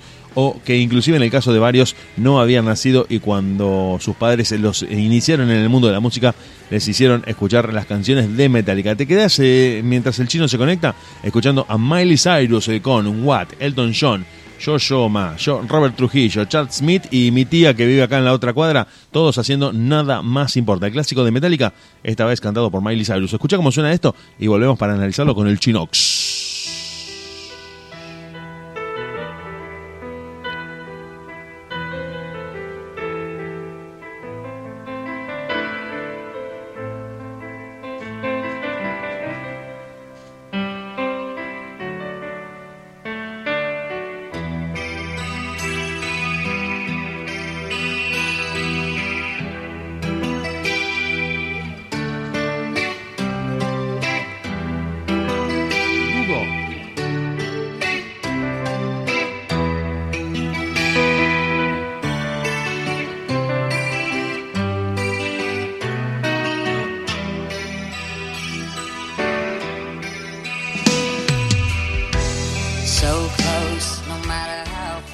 El piano es de Elton John. La viola es de Watt. los músicos que participan en esta grabación son del carajo. Chino, ¿estás ahí? ¿Me estás escuchando? Sí, acá estoy, acá estoy. Bueno, eh, al final no entendí quién toca la batería al final, si Chad Smith o Yo-Yo Mayer. Eh, no, Yo-Yo Ma eh, o Yo-Yo Ma es un. ah, Yo-Yo Ma era, con razón. Un, un ponja que toca el chelo. Mira, Imagínate, imagínate lo, animal que es el muchacho ese. La bata la toca el de los Red Hot, Chad Smith. Eh, bueno, Trujillo, de Metallica en el bajo. Eh, Watt, Andrew Watt en la guitarra y Miley Cyrus está, es la que canta. Está grabado no con una producción no de carajo. Creo que eso no, hace falta ni decirlo. Sí, qué lindo que le queda el piano al tema. Bueno, y el piano lo toca Elton John, o sea, es, una, es un rejunte de capos increíble que hacen esta versión de Metallica que ya generó, generó un poco de prurito entre los metaleros. Sí, a mí me encantó. Los metaleros, los metaleros, los fans acérrimos de Metallica están muy enojados. Lo que, es, lo que es un chiste en sí mismo, porque después de que Metallica grabara con, grabara con Lou Reed, no pueden quejarse de nada. Pero, pero bueno, están enojados, están enojados los metaleros. No, después de haber sacado el disco negro, justamente. Vos fijate, los locos, ahí fue una revolución gigante en lo que es Metallica. Metallica no sonaba así. Metallica era trash al palo, medio progresivo de a ratos. No era un disco de rock pop, de metal pop, llámalo si querés. O metal stoner, creo que se le dice. Yo, yo al disco negro le, le pongo, le, le doy crédito. En términos, en términos comerciales no... no- pero ¿Cómo? en términos comerciales podemos discutirlo, pero el disco negro, eh, a ver, no, esto, esto va a partir desde la impresión personal. Vos Sí. eh, no sos un mega fanático de Metallica, No, es más, hace poquito los empecé a querer. claro. Eh, ¿Y eh, sabes cómo? Cuando escuché justamente un disco que me gusta más que el negro, que es, que es Low. Bien, claro, bueno, justamente. Eh, en la vereda de enfrente estoy yo, que yo crecí escuchando Metallica. Claro. Conozco sus discos viejos, bueno, todo, todo de la primera época. Y el disco negro, que no llegó a, a- a romperme la cabeza, pero tampoco a disgustarme, me pareció que, mm, que ponía al metal, si bien en el camino de la moda, en el, en el se, se subían un poco al caballo del mainstream, no dejaba de ser pesado, no deja de ser pesado y tiene unos riffs y unas bases de guitarra que son legendarias. Sí, Lo sí, que- sí, sí, eso no, no hay duda. Pero para mí es como muy, muy, muy popero. Me resultó a mí. Como que se fueron. Porque ¿cuál es el anterior a este? El, el, El, Unjustice, ¿no? el Justice, and Justice for All. No, hay una diferencia atroz. Vos sí, bueno, hubo una progresión, hay una. De a poquito. No, fue un salto importante. Eh, bueno, ahora primero vamos, vamos con eso que estás marcando vos y ahora, y ahora vamos a llegar a este tema de, de Miley Cyrus y, toda su, su banda de amigos haciendo nada más importa. Como toda banda, como toda banda muy grande, sobre todo si son yankees, principalmente si son yankees. Yo creo que en Argentina el sueño de cualquier músico es vivir de lo que hace, con eso ya se, se, se considera mega exitoso. Si podés vivir de tocar la batería, de tocar la guitarra, de tener tu banda y con eso pagás los impuestos y comés, ya, ya sos un músico exitoso en Argentina. En otros países, en los países anglosajones y principalmente en Estados Unidos, los eh, objetivos son otros, son, son mucho mayores, mucho más ambiciosos y tienen que ver con, con ser reconocidos a nivel mundial, con, con ser cada vez más grandes. Y me parece que en el caso de Metallica, yo que te vuelvo a, a contar y a contarle a la gente que nos está escuchando, los, los sigo desde siempre porque bueno, crecí escuchando esa música. Los tipos habían llegado a una especie de techo dentro del, del ámbito del trash. Se habían quedado, habían agotado las posibilidades como banda de trash. Lars Ulrich, principalmente Lars Ulrich, que sabemos a Lars cómo le gusta, cómo le gusta la cámara, dijo, necesitamos ser una banda mucho más grande todavía. Con lo cual vamos a pasar de vender miles de copias a vender millones. Claro. Sí, sí. sí, Sabemos sí. que se contactan con los productores y con los sellos discográficos que van, que tienen la, la forma y la, toda la, la estructura para que la distribución sea a nivel global y que los transforme en una banda de las dimensiones que Metallica alcanzó después del disco negro. Y creo que el- esto es historia conocida. Contactaron a Bob Rock. Y Bob Rock llegó al estudio y dijo: Ustedes toquen como ustedes quieran. Si me, me trajeron para que el disco sea el mejor disco de la historia, o globalmente conocido, o muy famoso, o el disco que es, tienen que tocar como yo, te- como yo les digo. Claro. Se pusieron todos a las órdenes de Bob Rock. El tipo se puso atrás de la consola y le dijo: Bueno, vos, Hammett, no, no vayas tan rápido, anda un poco más lento. Vos, Ulrich, en lo posible, trata de mantener el tiempo. Si, si no, te, no te jode mucho y si pudieras lograrlo, sería, sería muy bueno para el disco. Le, le suavizó la voz a Hetfield y dijo: No grites tanto. Empezaron a hacer una serie de ajustes sin perder la esencia de Metallica, ¿no? Y lograron que el disco tuviera un alcance y una, una llegada al- público masivo que, que se escuchaban los boliches. Los, discos, los temas de Metallica se escuchaban en los boliches, a ese, a ese nivel. Claro, bueno, no, pero bueno, esos dos discos los pude escuchar y me parece que, como te vuelvo a repetir, hay un cambio muy, muy, muy zarpado. Y para mí como que un poco la esencia sí se perdió. De hacer todos temas pileros, con ganas de salir a romper todo, a hacer algo más Eh, tranqui, bueno, más ATP. Mm, Yo, ahí yo te digo que el negro los tiene, ¿eh? El negro tiene un sonido. Lo que también le, le doy al negro a favor, como puntos a favor, es que tiene un sonido que no envejece. O sea, está grabado de una manera. Está producido de una manera que el disco tiene 30 años y suena fresco. Son- no, están los campos atrás de todo eso, ¿no? Sí, obvio. O sea, lo grabaron de una manera que el, disco resiste el paso del tiempo. Está, bien, hoy el sonido es distinto, bueno, hay muchos, muchas mejoras en 30 años ni hablar, no vamos a decir que no. Pero el disco, comparado con otros que salieron en esa misma época, y yo te digo, como fanático de Sepultura, los discos de Sepultura envejecieron al año siguiente, ya eran viejos. El de Metallica sigue sonando bien, sigue son- teniendo un sonido increíble. Sí, bueno, eso también. Tenés de ahí al, al Justy también. O sea, el cambio fue rotundo en, en todo sentido. Tanto en la puesta eh, en obra a la hora de grabar, el sonido, la calidad. Creo que hubo ahí un cambio muy, muy, muy zarpado. Como te Si digo. tuviera que hacer una analogía futbolística, te diría que Metallica hasta el 89 estaba jugando el torneo federal A. Y le dijeron, che, ¿querés jugar a la Champions League? Y sí, ¿a quién no le gustaría? Bueno, Sí. seguime que yo te digo cómo se hace. Y ahí alcanzan ese estatus de mega banda, en la que inclusive hasta estuvieron, si no me coinciden mal los números, cinco años sin grabar. Producto de, que vivían desde el disco, del disco negro sale en el 91, bueno, justamente ahora en 2021 se están cumpliendo 30 años y el Load es del 96. ¿Es el que le sigue? Claro, el Load es que es el que inmediatamente le sigue, sale en el 96 y son cinco años que estuvieron de gira presentando ese disco por cuanto lugar se te ocurra. E, e inclusive desde el disco negro hay creo que cuatro o cinco canciones que son parte ya del set list in- ineludibles que las tienen que tocar. Sí, es como, es casi como el grande éxito, digamos, de Metallica. Sí, sí, sí, sí, sí, ya te digo, eh, que inclusive tuvo tanto impacto, tuvo tanto impacto que en ese disco está el, el tema The Unforgiven, el- el- uno de los lentos que forma parte de ese disco, y que tuvo una segunda parte y una tercera parte en otros discos. Sí. La tercera media, media flojarda, ¿no? La segunda estaba de más, imagínate la tercera con ese pianito, imagínate. La Pero- tercera no es la que está en Say Danger. La tercera está en Death Magnetic. Hay, hay una, creo.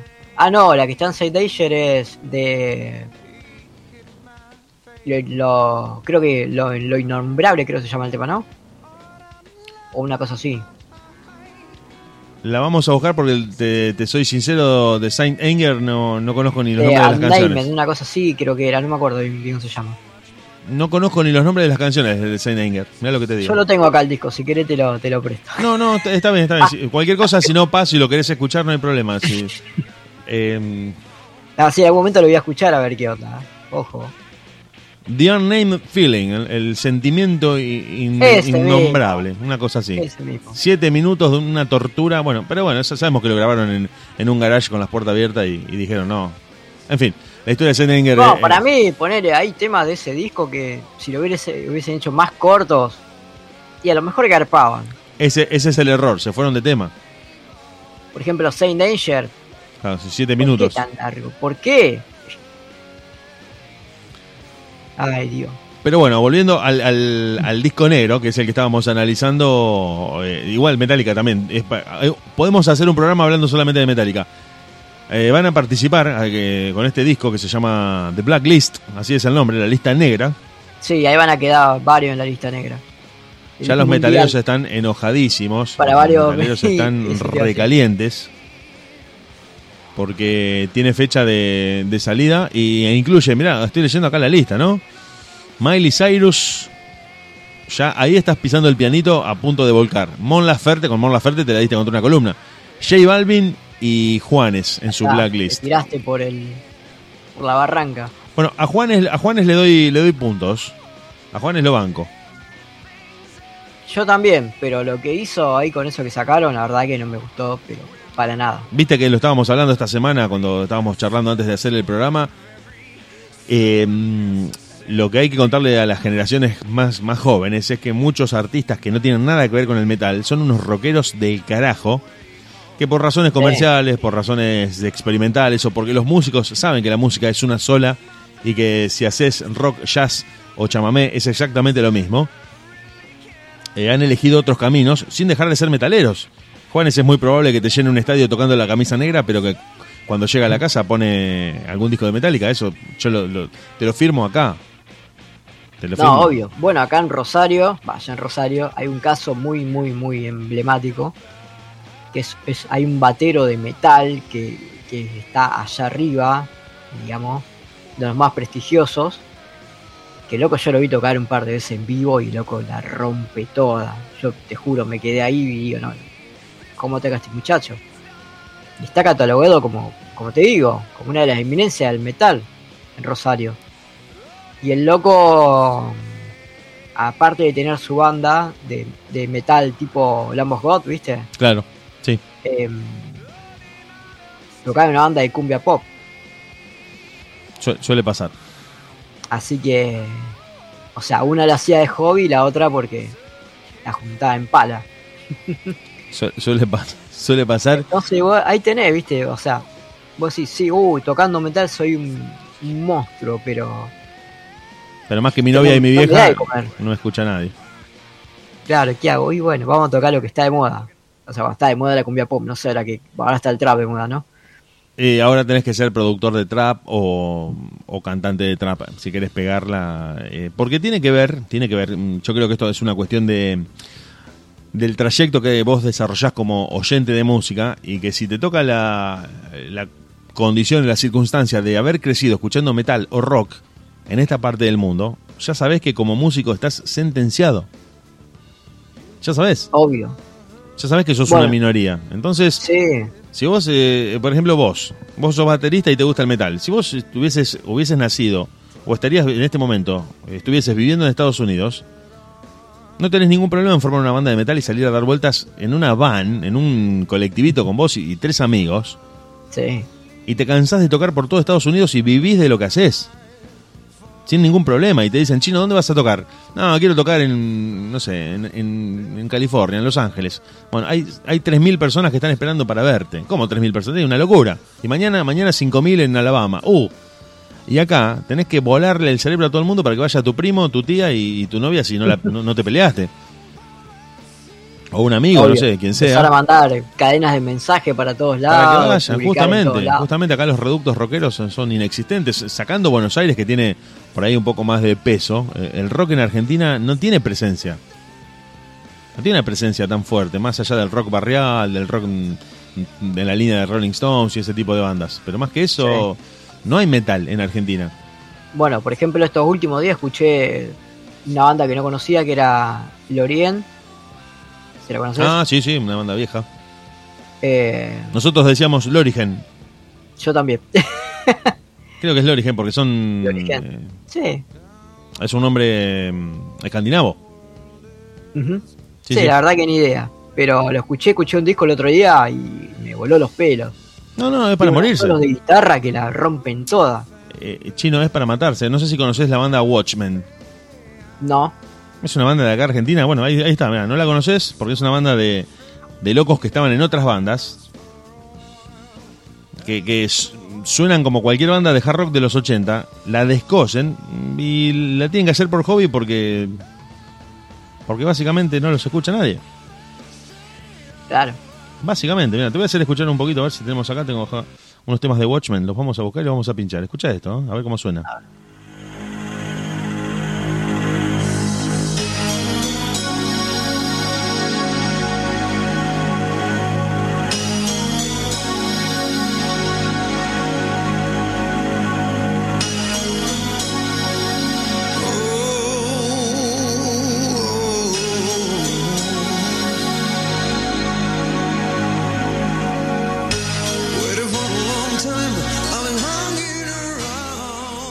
Muy en la onda de White Snake. Sí.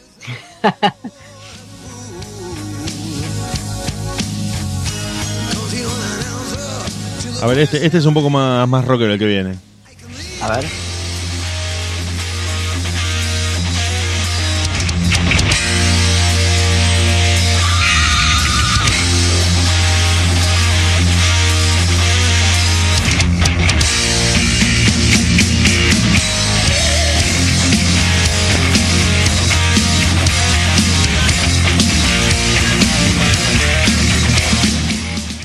A Son- eso me gustó más.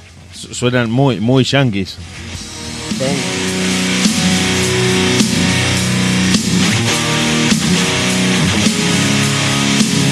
Bueno, vos te recomendar una banda así, también muy esa onda. De acá de Rosario son. Eh, Bangkok se llama. Bangkok. Sí. Lo vamos a buscar.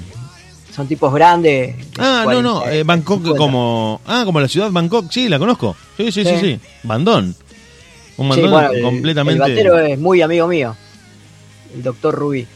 Bueno, están obligados, están obligados a hacer eso por hobby y a dedicarse a grabar trap, cumbia, folclore o lo que se te ocurra. No, ojo que ellos tienen. Están por una discográfica, una productora. Ojo. Pero bueno, todo, todo contrato tiene su arreglo, ¿no? Sí, bueno, pero por eso te digo, eh, eh, los números terminan desgraciadamente mandando. Acá, nos, mandan un meme de, de Wojak y, Chad que, que está diciendo que los fans de Metallica tenían que meter solo bandas de metal para sus covers. Y Metallica dice hay que meter a J Balvin y Gera MX, MX o debe ser algún mexicano, para un perreo metalero bien cerdo. Yo creo que esto lo, estábamos hablando también eh, y para mí habla, habla muy bien de lo que es el metal. De, paso le mandamos un saludo a Natalia que nos está escuchando, a Natalia Nile, eh, para los que quieran buscarla en Instagram si tienen ganas de aprender a cantar, de cuidar la voz, mm, de, entrenar un poco alguna vocalización o si tenés un karaoke inminente y no sabes cómo gritar, quieres hacer un growling, le- la podés contactar a través de las eh, redes, principalmente de Instagram, Nile Natalia, y te pones en contacto con ella, le mandamos un saludo y le agradecemos que esté del otro lado. Nosotros estamos acá analizando y desgranando lo que hizo la Metallica, que viene de una en otra. Conclusión. Eh, nada, es como lo hablamos siempre. O tocas para para tu, tu, tu novia y tus primos y, y dos o tres amigos, o tocas para para media Argentina en un en, en obra sanitaria. Así, así. Eh, y redondeando esta idea, yo te digo, o por lo menos es lo que, lo que pienso a partir de estas noticias, que mm, esto habla muy bien de lo grosso que es el metal como género. Para mí ahí está la clave. eh. No creo que los metaleros participen de un disco de trap, a menos que el futuro me, me dé un cachetazo y eso suceda. Creo generalmente que siempre son los que hacen cualquier otro género, los que escuchan metal, antes que un metalero escuche trap, reggaetón o cumbia. Y depende, con un par de, de vasito encima. No, no, bueno, en una joda todos hemos bailado un poco de sí, cumbia, sí, todos hemos no, bailado. No te pones a escuchar un disco entero. No, no, siendo músico yo te digo que el que es músico y aprecia lo- todos los géneros como buen músico, sabe que el metal es el, el- el más cañero. Porque es extremadamente difícil ir a toda velocidad con tanta potencia durante tanto tiempo haciendo ese tipo de música. Sí, ojo que conozco gente que no, que le aburre el metal, creo ya te lo conté. Tengo un amigo que el loco es jazzero de alma y el loco no puede escuchar otra cosa que no sea jazz, porque lo aburre, al punto de dormirse, de quedarse dormido. Mm, Imagínate, sí, vamos en el auto entiendo, y el lo loco te va escuchando jazz, pues si no se queda dormido al volante. Lo, lo entiendo, pero creo que creo que habíamos analizado eso y, y me parece que tiene que ver con que todos los géneros para mí son iguales excepto el jazz. El jazz es como un mundo aparte. Por ese componente que tiene en el que vos estás tocando... El componente de improvisación del jazz hace que, que vos te puedas alejar, y salir de los patrones eh, rítmicos muy fácilmente. A, a- a diferencia de otros géneros que siempre van por los mismos lugares. Cambian un poco las melodías, Claro. un poco las bases, un poco más rápido, más lenta, pero es básicamente lo mismo. Es el 4-4 de, de metal, del metal es, es en todas las canciones. Hay discos enteros que son 4-4 y vos decís, "Che, pero esto es siempre lo mismo. Estrofa, estrofa, estribillo, estrofa, solo, estribillo, nos vamos. Claro. Sí, Todo. sí, no, es, es raro. Temas de 15 minutos. Claro, bueno, por eso te digo. Porque también, bueno, el jazz es como un fenómeno muy, muy grosso para analizar por todo lo que tiene de, de- de trasfondo social, histórico, musical, etcétera, etcétera, etcétera. Pero, pero, pero, te digo que por lo que yo me fui enterando en mu- hace mucho tiempo, es que todos los músicos de cualquier género son tremendos rockeros que admiran a las bandas eh, metaleras de siempre. Sí, olvídate. Que el tipo por ahí te toca alguna, es muy popero y vos decís, mira este loco hace pop y cuando lo agarran, lo agarran con una remera de Maiden, con una remera de Metallica, escuchando heavy en la casa. Y sí, sí, sí, bueno, el caso más extremo creo que el que, el que cierra esta discusión y el que grafica todo es el caso de ya sabemos quién, de Cristian Castro, De Cristian Castro. que dijo quiero, quiero ser metalero en México. No, maestro. Sos el hijo de Verónica Castro. Hizo novelas, telenovelas de la tarde toda la vida. Sí. Y estás en México, en un mercado latino, lo que tenés que hacer es música romántica. Y el tipo dijo, bueno, dale, pero mirá que cuando me consagre quiero, quiero hacer metal. Cuando vos te consagres y seas millonario, cantá lo que vos quieras. Cuando estés de vuelta. Pero mientras tanto, lo que tenés que hacer es eh, música latina. Música Claro. latina, lo lamento mucho, querido Cristian. Vos tenés que ser como tu madre que robaba corazones, tenés que hacer lo mismo. En el metal no vas a robar nada. Un, un par de cuernitos vas a robar. Sí, nada más. Te van a ir a seguir todo, todos tipos a ver cómo tocabas, nada más. Encima te van a bardear por tener cara de, por tener cara de, de bebé. Así que,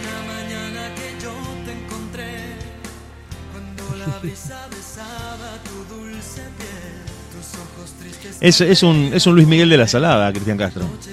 ¿eh? Mira, Es un Luis Miguel del Ascenso, sí. Como que, por eso terminó acá robando en Argentina es como también. que es como si no te alcanza. Si tenés plata, te compras un Luis Miguel. Si no te alcanza y por ahí tenés un presupuesto más acotado, te compras un Cristian Castro. Pero te puedo ofrecer este que un poquito. No tengo Luis Miguel, me, me quedó un Cristian Castro. Bueno, bueno, dale, dale, dale, porque. Peor en nada. Y después de, mm, de consagrarse, el tipo, después de consagrarse, volvió a sus raíces metaleras y formó, formó la banda que yo te contaba. Pasa que no, no, Sí, no estuvo muy acertado con el nombre. Sí, bueno. Cuando formó la esfinge con beso negro, la gente dijo, ¿cómo le vas a poner beso negro a una canción? Cristian, ¿te parece? ¿En serio? Como que ahí le erró. De Roy Fiero. Y sí, y no de la manera divertida. Sí, no, no, no. Aparte, me acuerdo del video, cómo salían vestidos y todo. ¿Viste? O sea, la, la banda suena bien, escucha.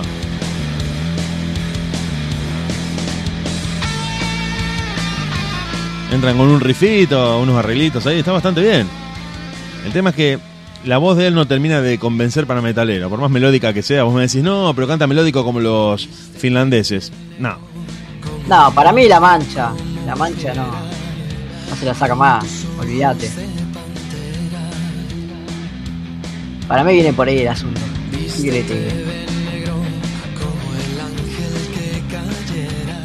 Sí, sí, ya está atado definitivamente a Azul, a, a Lloran las Rosas, por ejemplo, un clásico de Cristian Castro de los 90.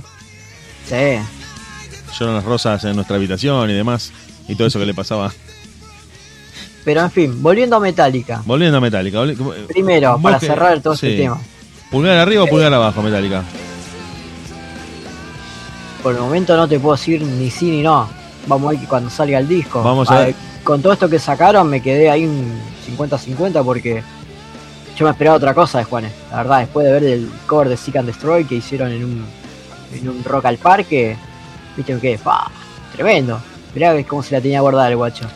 Bueno, eh, eso, eso es lo que pasa cuando el tipo ya cruzó la línea de la consagración. Cuando el tipo ya está consagrado y ya tiene cierta libertad y crédito para hacer lo que quiere, ahí se, se destapa. Claro. Y no sé, no, no me gustó la versión, la verdad, que hizo. La reversión que hizo. La verdad que no, no, no, no. No sé qué quiso hacer. Pero igual el tema medio que no le no era como para él. ¿Entendés? Como que un tema bastante agresivo. Cantado con la voz limpia de él, viste. Parece que tendría que haber ido por otro lado. Yo, lo, lo- totalmente la canción. yo lo banco, lo banco, loco. Hay un- una versión de Seek and Destroy que lo canta una chica y es todo con guitarra acústica, criolla, no sé si lo escuchaste escuchar, si no después te lo voy a pasar. Eh, está muy bueno el tema, me encantó a mí. Por eso te digo, no es, no es que un prejuicio contra Juan ni nada, pero no sé, no sé, le erró con algo ahí. ¿Te acordás de- del nombre de la chica? Porque acá lo, lo estoy youtubeando para... No, es más, nunca lo pude encontrar el video al tema, Ah. porque lo encontré porque hay un batero que sube tocando drum covers y todas esas cosas y, y justo tocaba arriba de ese tema. Acá aparecieron cinco polacos haciendo Seek and Destroy acústico. Pero pensá esto, mirá, mirá qué, qué dato a favor del metal. Vos ponés Seek and Destroy de Metallica, buscando eh, o, o el original o el cover o lo que sea, y te tira un millón de resultados.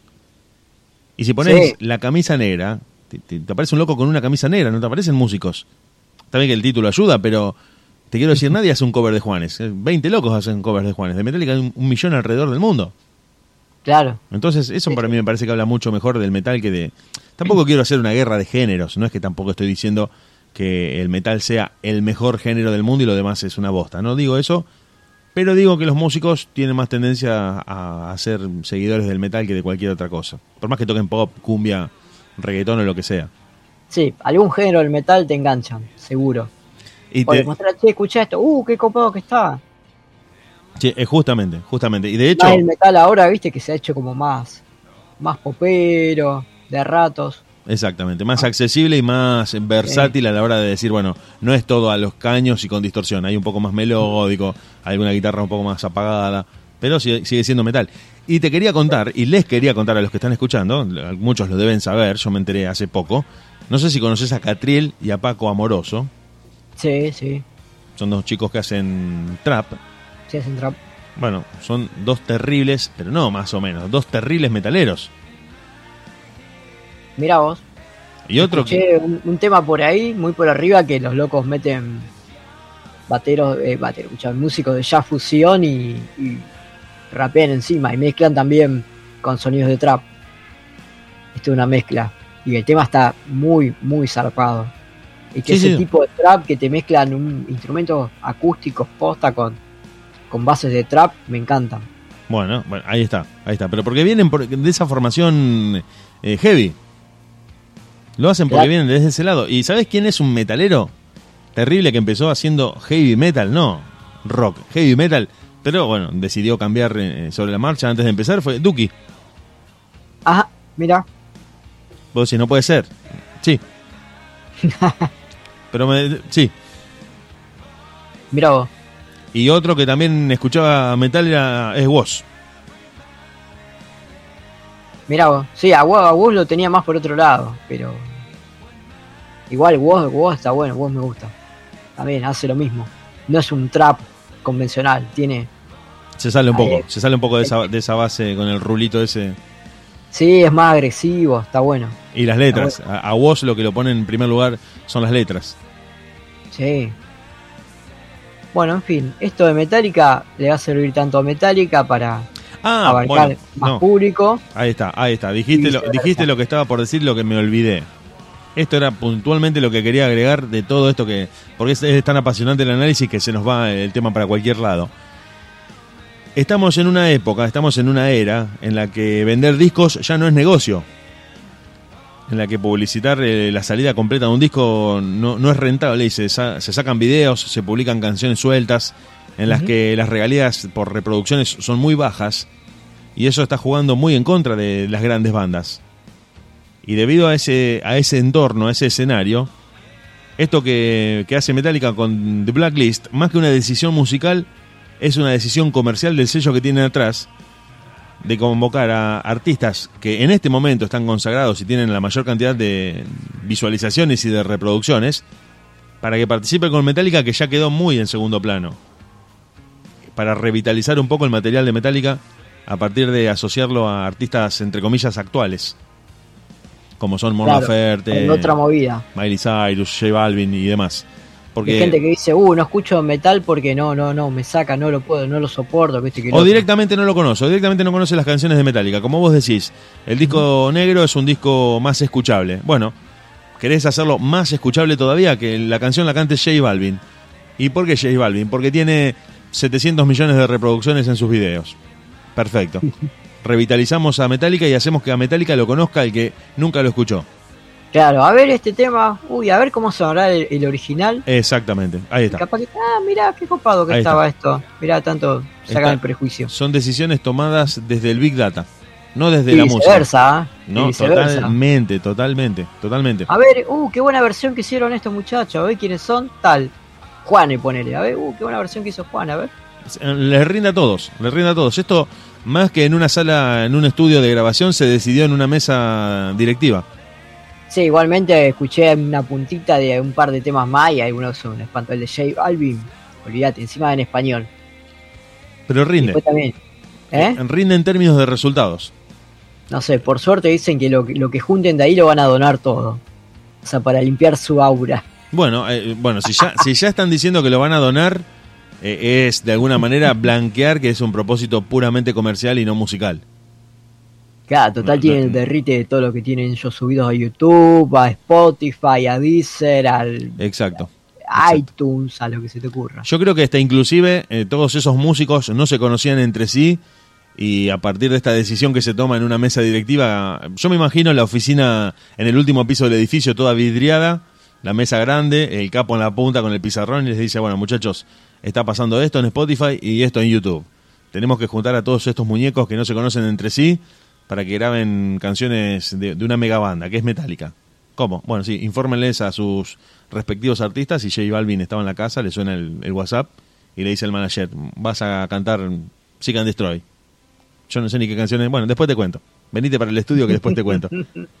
Creo que los músicos ni participaron de esa decisión. Porque te No, digo... o capaz que sí, capaz que, o sea, como vos decías anteriormente, son músicos que en el fondo son metaleros y... Bueno, pero no creo que Aparte- hayan pensado aparte, en poder colaborar. mm, ¿Cómo? Di- digo yo que a lo mejor pensaron en que no podían colaborar con Metallica en ningún momento y, y esta oportunidad les cayó de arriba. Sí, olvídate, olvídate. Ahora, hablando de Metallica, volviendo a Metallica, pues esto ya está, cerrado, punto, no se habla más. ah, lo único que te puedo decir que bueno que a Miley Cyrus le quedó bien el tema porque es una balada, ¿no? Sí, Igualmente sí, eh, cuando hicieron el MTV Icon que subió a cantar eh, Avril Lavigne, Fuel, no sé qué te pareció. eh, yo te vuelvo a a repetir lo mismo que dije antes de, de esta colaboración, te lo digo del Icon de MTV. Lo, lo que hace ese tipo de, de eventos es engrandecer a la banda. Son versiones que por ahí para el que está acostumbrado al metal pueden caerle mal, pero que te muestran cuán grande fue la banda y cuánta influencia tiene en músicos que a veces hasta ni siquiera eh, hacen el mismo género. Claro, O sea, es muy zarpado lo grosos que son porque han, han llegado hasta a niveles, ya te digo, a, a influenciar a músicos que ni, ni metal tocan y te dicen, no, si está el Icon quiero ir porque Metallica es la banda de mi vida. Pero si vos haces reggaetón, pe- pero Metallica me marcó. No, bueno, pero el primer disco de Avril Lavigne iba a ser otra cosa, iba a ser más tirando Evanescence. Y agarró el productor y dice, no, no, mejor vamos por acá. Y bueno, terminó siendo el disco rock pop que, que hizo, ¿no? Pero Sí. la idea era hacer algo bien heavy de la, de la chica esta. Sí, sí, sí, sí, sí, pasa que Pero también... bueno, cuando tenés un jefe arriba, tenés que hacer lo que el jefe dice, no hay otra. Pero ¿sabés también qué pasa, Chinox? Eh, a ver si vos coincidís con esto. Avril Lavigne, eh, en ese momento en el que publica su primer disco, y esto es una, un criterio de los productores, eh, tu apariencia te, te condiciona. Porque con esa pinta de, de pibita adolescente, de ojitos claros, tiene que hacer un, disco de, de team pop rock eh, y no puede ser mala, porque no convence a nadie haciéndose la mala. Por más que diga, estoy en un castillo gótico encerrada esperando que venga el vampiro, decís, no, no, te lo creo, no te lo compro. En cambio, Amy Lee sí es un poco más, tiene esa onda gótica, esa cara ya más de, de, mina emo. Me parece que le daba más, es como, como Tarja, Otaria. Si hace un disco gótico, todo el mundo lo compra, porque la cara ya de, Tarja te da a bruja, a hechicera. Sí, En cambio, la apariencia de Abril Lavigne, si vos subiste una la patineta y pibita, inocente, justamente le daba algo más, más, más cercano a Britney que al metal. claro. Sí, sí, sí, sí. Por esos prejuicios y esos estereotipos típicos de la industria. Como Luis Miguel. Claro. ¿Quién se imagina a Luis Miguel, la cara de Luis Miguel de un metalero? No existe. bueno, como Cristian Castro. creo. Eh, claro, no, no podés. Viene Luis Miguel y te dice, quiero hacer gr- grindcore, quiero hacer death metal. No, mocho, no. No, vos tenés que hacer melódico de acá a Indonesia. O viene Iorio y te dice, quiero hacer baladas románticas. Y no. La respuesta es no. Tremenda. Con esa carompa no podés hacer más que metal. Y, y del conurbano en lo posible. Che, hablando de Metallica, ¿cuál es el disco que vos decís? Esto, esto fue innecesario de, de, de acá para abajo, o sea, hasta acá llegamos y de acá no tendrían que haber sacado más discos. Te lo resumo rápidamente. El Load y el Reload son dos discazos para cualquier banda, menos para Metallica. En manos de cualquier otra banda hubieran sido. eh, hubieran hecho que esa fama, esa banda alcanzara la fama mundial. Para Metallica le quedaron. Para mí le quedan sin nafta. Para Metallica, sí. Son discazos increíbles. Son discazos buenísimos, pero no para Metallica. Para mí. Eh, para mí tendrían que haberse retirado después del negro, pero ¿qué, qué músico se retira y deja de grabar? Ninguno. Ah, Y siguieron por el mismo impulso. Lo dijo Lars Ulrich, esta, esta es la cima, de ahora en adelante todo es cuesta abajo. Pero después del disco negro habían tocado ya el techo, ya no podían hacer más nada. El, Claro. el- el disco con Lou Reed es totalmente innecesario. Eso Y- te iba a preguntar, ¿qué onda eso? Eh, no sé si escuchaste vos el, el disco que Metallica grabó con la Sinfónica. Sí. No sé si te... Bueno, no lo escuché entero, escuché un par, que otro tema. A mí me da la sensación de que la Sinfónica está en una sala de grabación y Metallica está en otra. Están como muy disociados los, los arreglos. A mí me pareció eso. Y en el disco este con Lou Reed, el que se llama Lulu, que sospechosamente, sospechosamente repite las iniciales del baterista líder de la banda, L-U-L-U, sospechosamente, tenés razón. Muy sospechosamente es Lulu Lars Ulrich, Lars Ulrich eh, colgándose de, este- de esta similitud fonética entre Lou Reed y Lulu y demás. Eh, Sí. Pasa lo mismo. Lou Reed está cantando una cosa y Metallica está tocando otra. Mirá, según la reseña que me tiró YouTube, es que como que Metallica lo que hace es eh, ambientar, ¿no? Y el tipo va recitando arriba, puede ser. Eh, eso te va a decir. El tipo está hablando. Es un, es un loco que hace stand-up, por ejemplo. Está recitando Mm. algo, está contando. Ayer me levanté, me hice un huevo frito, después salí al balcón, bueno, estaba fresco, me metí a ver televisión. Ese, ese tono, con, con Ulrich, Hetfield y el resto de la banda haciendo algo atrás. Está bien. ¿Vale la pena escucharlo o no vale la pena? Bueno. Musicalmente, no, no dejando de, de lado las letras. A eso, a eso quería llegar. Esto, esto lo tengo que decir porque también hay que darle el crédito. Si vamos al metalero tradicional no le va a gustar. Pero sabiendo que Lou Reed siempre fue un músico outsider, siempre fue un tipo independiente, estuvo fuera de las listas, fuera de las radios, siempre hizo su propio camino. Te puede gustar o no. Vos podés escucharlo y decir, este loco no me gusta, y otro te puede escuchar Lou Reed y te dice, qué groso que es este flaco. Eh, el gusto ya es muy subjetivo. En la onda de Lou Reed es un discazo. En la onda de Lou Reed es totalmente coherente con lo que el tipo siempre hizo. Molestar, incomodar y hacer ruido con su producción musical. Para el metalero de Metallica, para el metalero de la primera hora, para el purista, vos decís, loco, ¿qué es esto? Lo salteo sin ningún problema. Esa es mi reseña. Miércoles. Bueno, lo voy a encarar y vemos qué pasa. En algún momento lo encararé y veré qué pasa y Vos lo tenés que escuchar, el mejor consejo que te puedo dar es, es tratar de hacer tu mejor esfuerzo para olvidarte de que Lou Reed y Metallica son los que lo integran. Escuchalo, escuchalo como si fuera una banda que está tratando de darse a conocer. ok. Porque si no te condicionás, si vos te condicionás, te condicionás con lo que conoces de Metallica y con lo que escuchaste, te vas a decir, loco, esto es un volquete de estiércol. Pero no, está hecho con esa intención. Está hecho con esa intención de, de no cumplir con las reglas de mainstream. Pues si el, loco canta, no, habla. La banda mm, hace melodías pegadizas, no, un, un colchón denso de sonidos que van este, ambientando, como decís vos, lo que, lo que dice el loco. Uh, bueno, va a estar Mm. difícil esto. Y bueno, entrale y, y suerte con eso. Claro. Trata de no tener nada punzante a mano. Y si está Ni medio, si está medio bajón, si es, es un rodillazo en los dientes a las 7 de la mañana, es, es muy fuerte. Mierda. Che, y suponiendo que Metallica saca disco nuevo, ¿no? y le agrega muy sutilmente algún que otro. ¿No? Eh, algún que otro tema. O un guau, guau. Guau, guau. ¿No? No sé si me explico. no, no, te explicaste perfectamente. Yo, yo creo que si no están al borde, ya lo tiraron en el grupo de WhatsApp. ¿Cómo te cae eso? Eh, yo a Metallica, eh, a ver, ¿cómo me cae a mí? Vos me preguntás puntualmente a mí. A mí me ¿Cómo te caería? no me afectaría porque yo eh, ciertas eh, bandas, películas, series y demás cosas las abandono. Es decir, en el caso de Metallica, dejé de escucharlos hace años. Y si los quiero volver a escuchar, voy a lo viejo, no, no escucho los discos nuevos. Porque ya sé que Bueno, llegaron hasta un ¿Lo determinado escuchaste, punto. los ¿Escuchaste todos los discos? Vamos Sí, sí, sí, me escuché todos, sí, sí, me escuché todos. Pero si vos me decís ahora, poné Metallica, me voy a los discos ochenteros. Porque ya sé que son los que me gustan y los otros, salvo este último, el del 2016, el Hardwired to Self-Destruct, eh, eh, es un autoplagio, un autoplagio. Tuvieron que volver a, a copiarse a sí mismos porque se dieron cuenta de que lo que estaban haciendo no iba. O sea, lo confirman los hechos, no es una opinión mía. Los Claro, tipos se- como tienen- si ya está, ya no, no saqué más. ¿Qué hiciste? Hiciste Saint Anger, no, no lo escuchó ni, ni Connie Nielsen, la esposa de Lars Ulrich. ¿Y después qué hiciste? No, me quise hacer loco con, con Lou Reed. Eh, no, monstruo, no van, no van esas cosas. Y entonces, ¿con qué volvemos? Cópiate a vos mismo. Entonces se reversionaron. Si escuchás, eh, bueno, este disco que digo de Hardwired o el Dead Magnetic, eh, son los mismos discos de Metallica con sonido más nuevo de, de canciones viejas. Miércoles. Básicamente Por eso. eso o sea. está bueno o no está bueno para vos. Que vuelvan a hacer lo que. Que vuelvan a la esencia, digamos.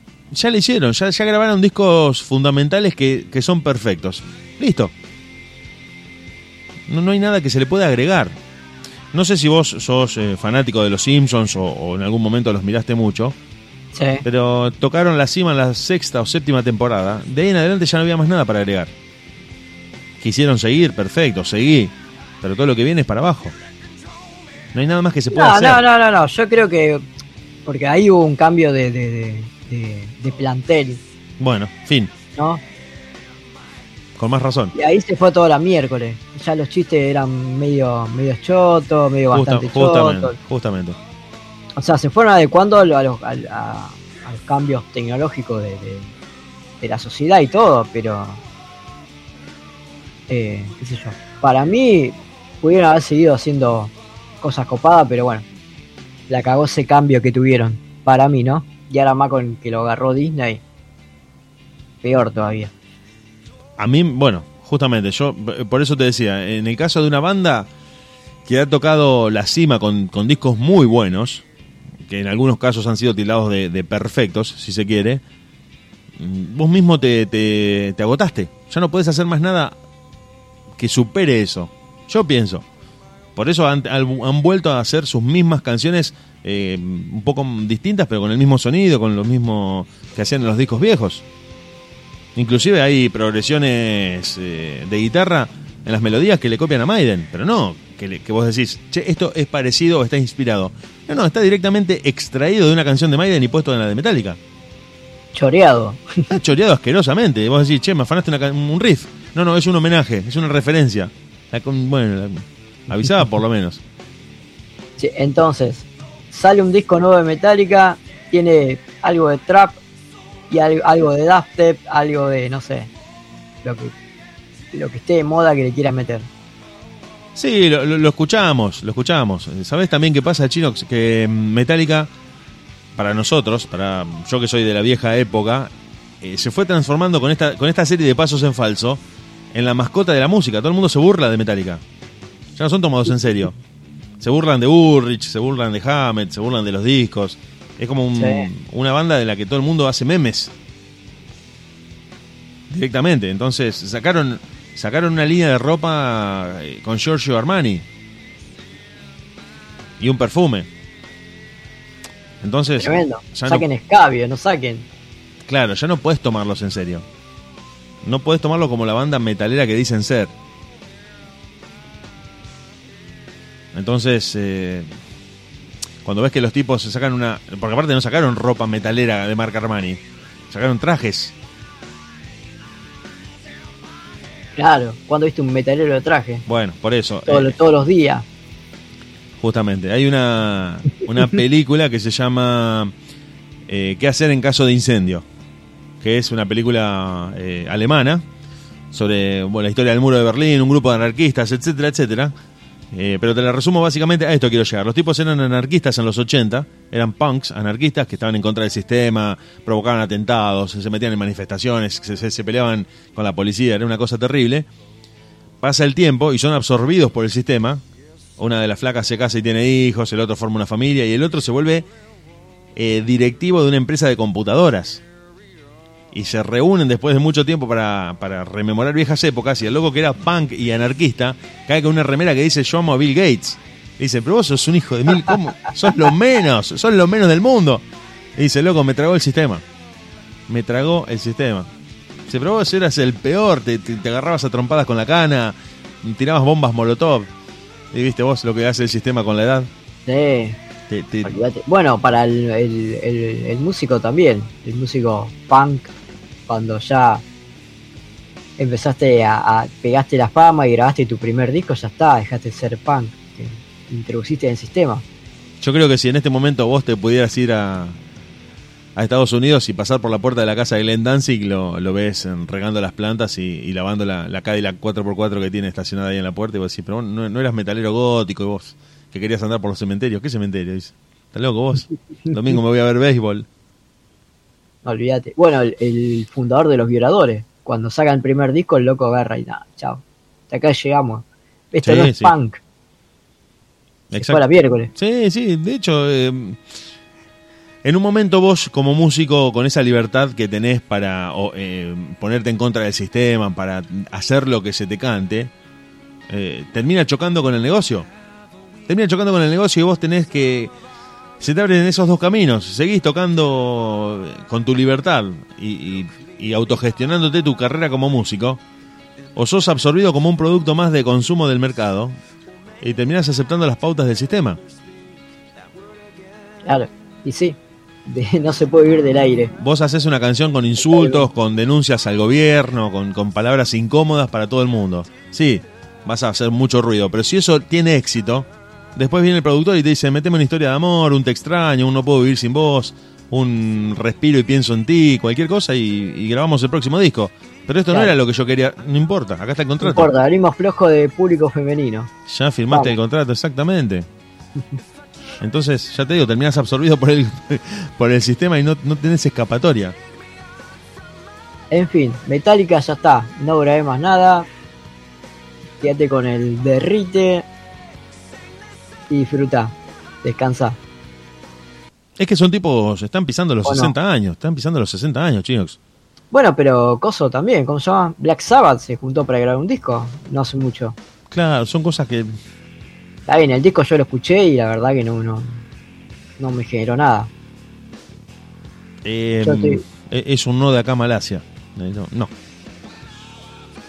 No quiero ser... Está bueno como tocan todos los viejos. O si yo porque está más para el arpa que para la guitarra y pero no, no, no, como te digo, no. Ahora la, la faceta solista de Ozzy sí, me, ahí me, ahí me gusta más, pero no sé, me parece que medio al pedo, medio innecesario, ¿no? Son, son periodos muy cortos que, que los músicos estiran por nostalgia, por costumbre, por hábito y por negocio principalmente. Pero, o si más, más allá de los 80 y mediados de los 90 ya está. Fin. No grabes más. Hace otra cosa. Pero bueno, siguen. Es muy raro que una banda tenga 25 discos seguidos, todos buenos. Todo bueno, sí. No existe eso. Para mí habría que sacar un. ¿Cómo se llama esto? Una ley. Que diga tantos discos por banda. Punto. O- Y justamente, y cuatro, cuatro temporadas por serie. No más, basta. No me hagas 20 temporadas. Porque Ojo, ojo que hay algunas que ya en la segunda o en la tercera ya la cagan, así que. Bueno, entonces te queda la, la- la buena noticia de que en la cuarta van a desaparecer.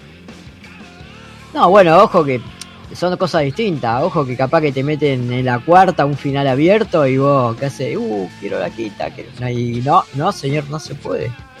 Acá me dice la ley que no puedo grabar más. Mirá. Chinito, nos estamos yendo, nos estamos despidiendo. Nos vamos a, reencontrar el viernes que viene con vos y con todos ustedes, con la gente que está del otro lado, con los que nos siguieron, con los que se conectaron, a los que les agradecemos inmensamente que se hayan quedado hasta esta hora escuchando este, esta charla random que hacemos al aire de la radio. Los saludamos a todos, a Natalia Nile que nos estaba escuchando, a la profe de canto, a la gente que se fue conectando, a los que le estuvieron escribiendo a la abuela, a la gente de Rosario, a la gente de Villa Gobernador Gálvez. Gracias, gracias a todos los que se conectaron. Nosotros nos vamos, nos vamos Chinox y nos volvemos a encontrar el viernes que viene. dale, Dieguito. Nos vamos y a toda la gente, bueno, que tenga alguna opinión al respecto y quiera debatir, ahí están los números de la radio, eh, tienen mi número y charlamos. Un beso para todos y que anden bien. Nos vemos.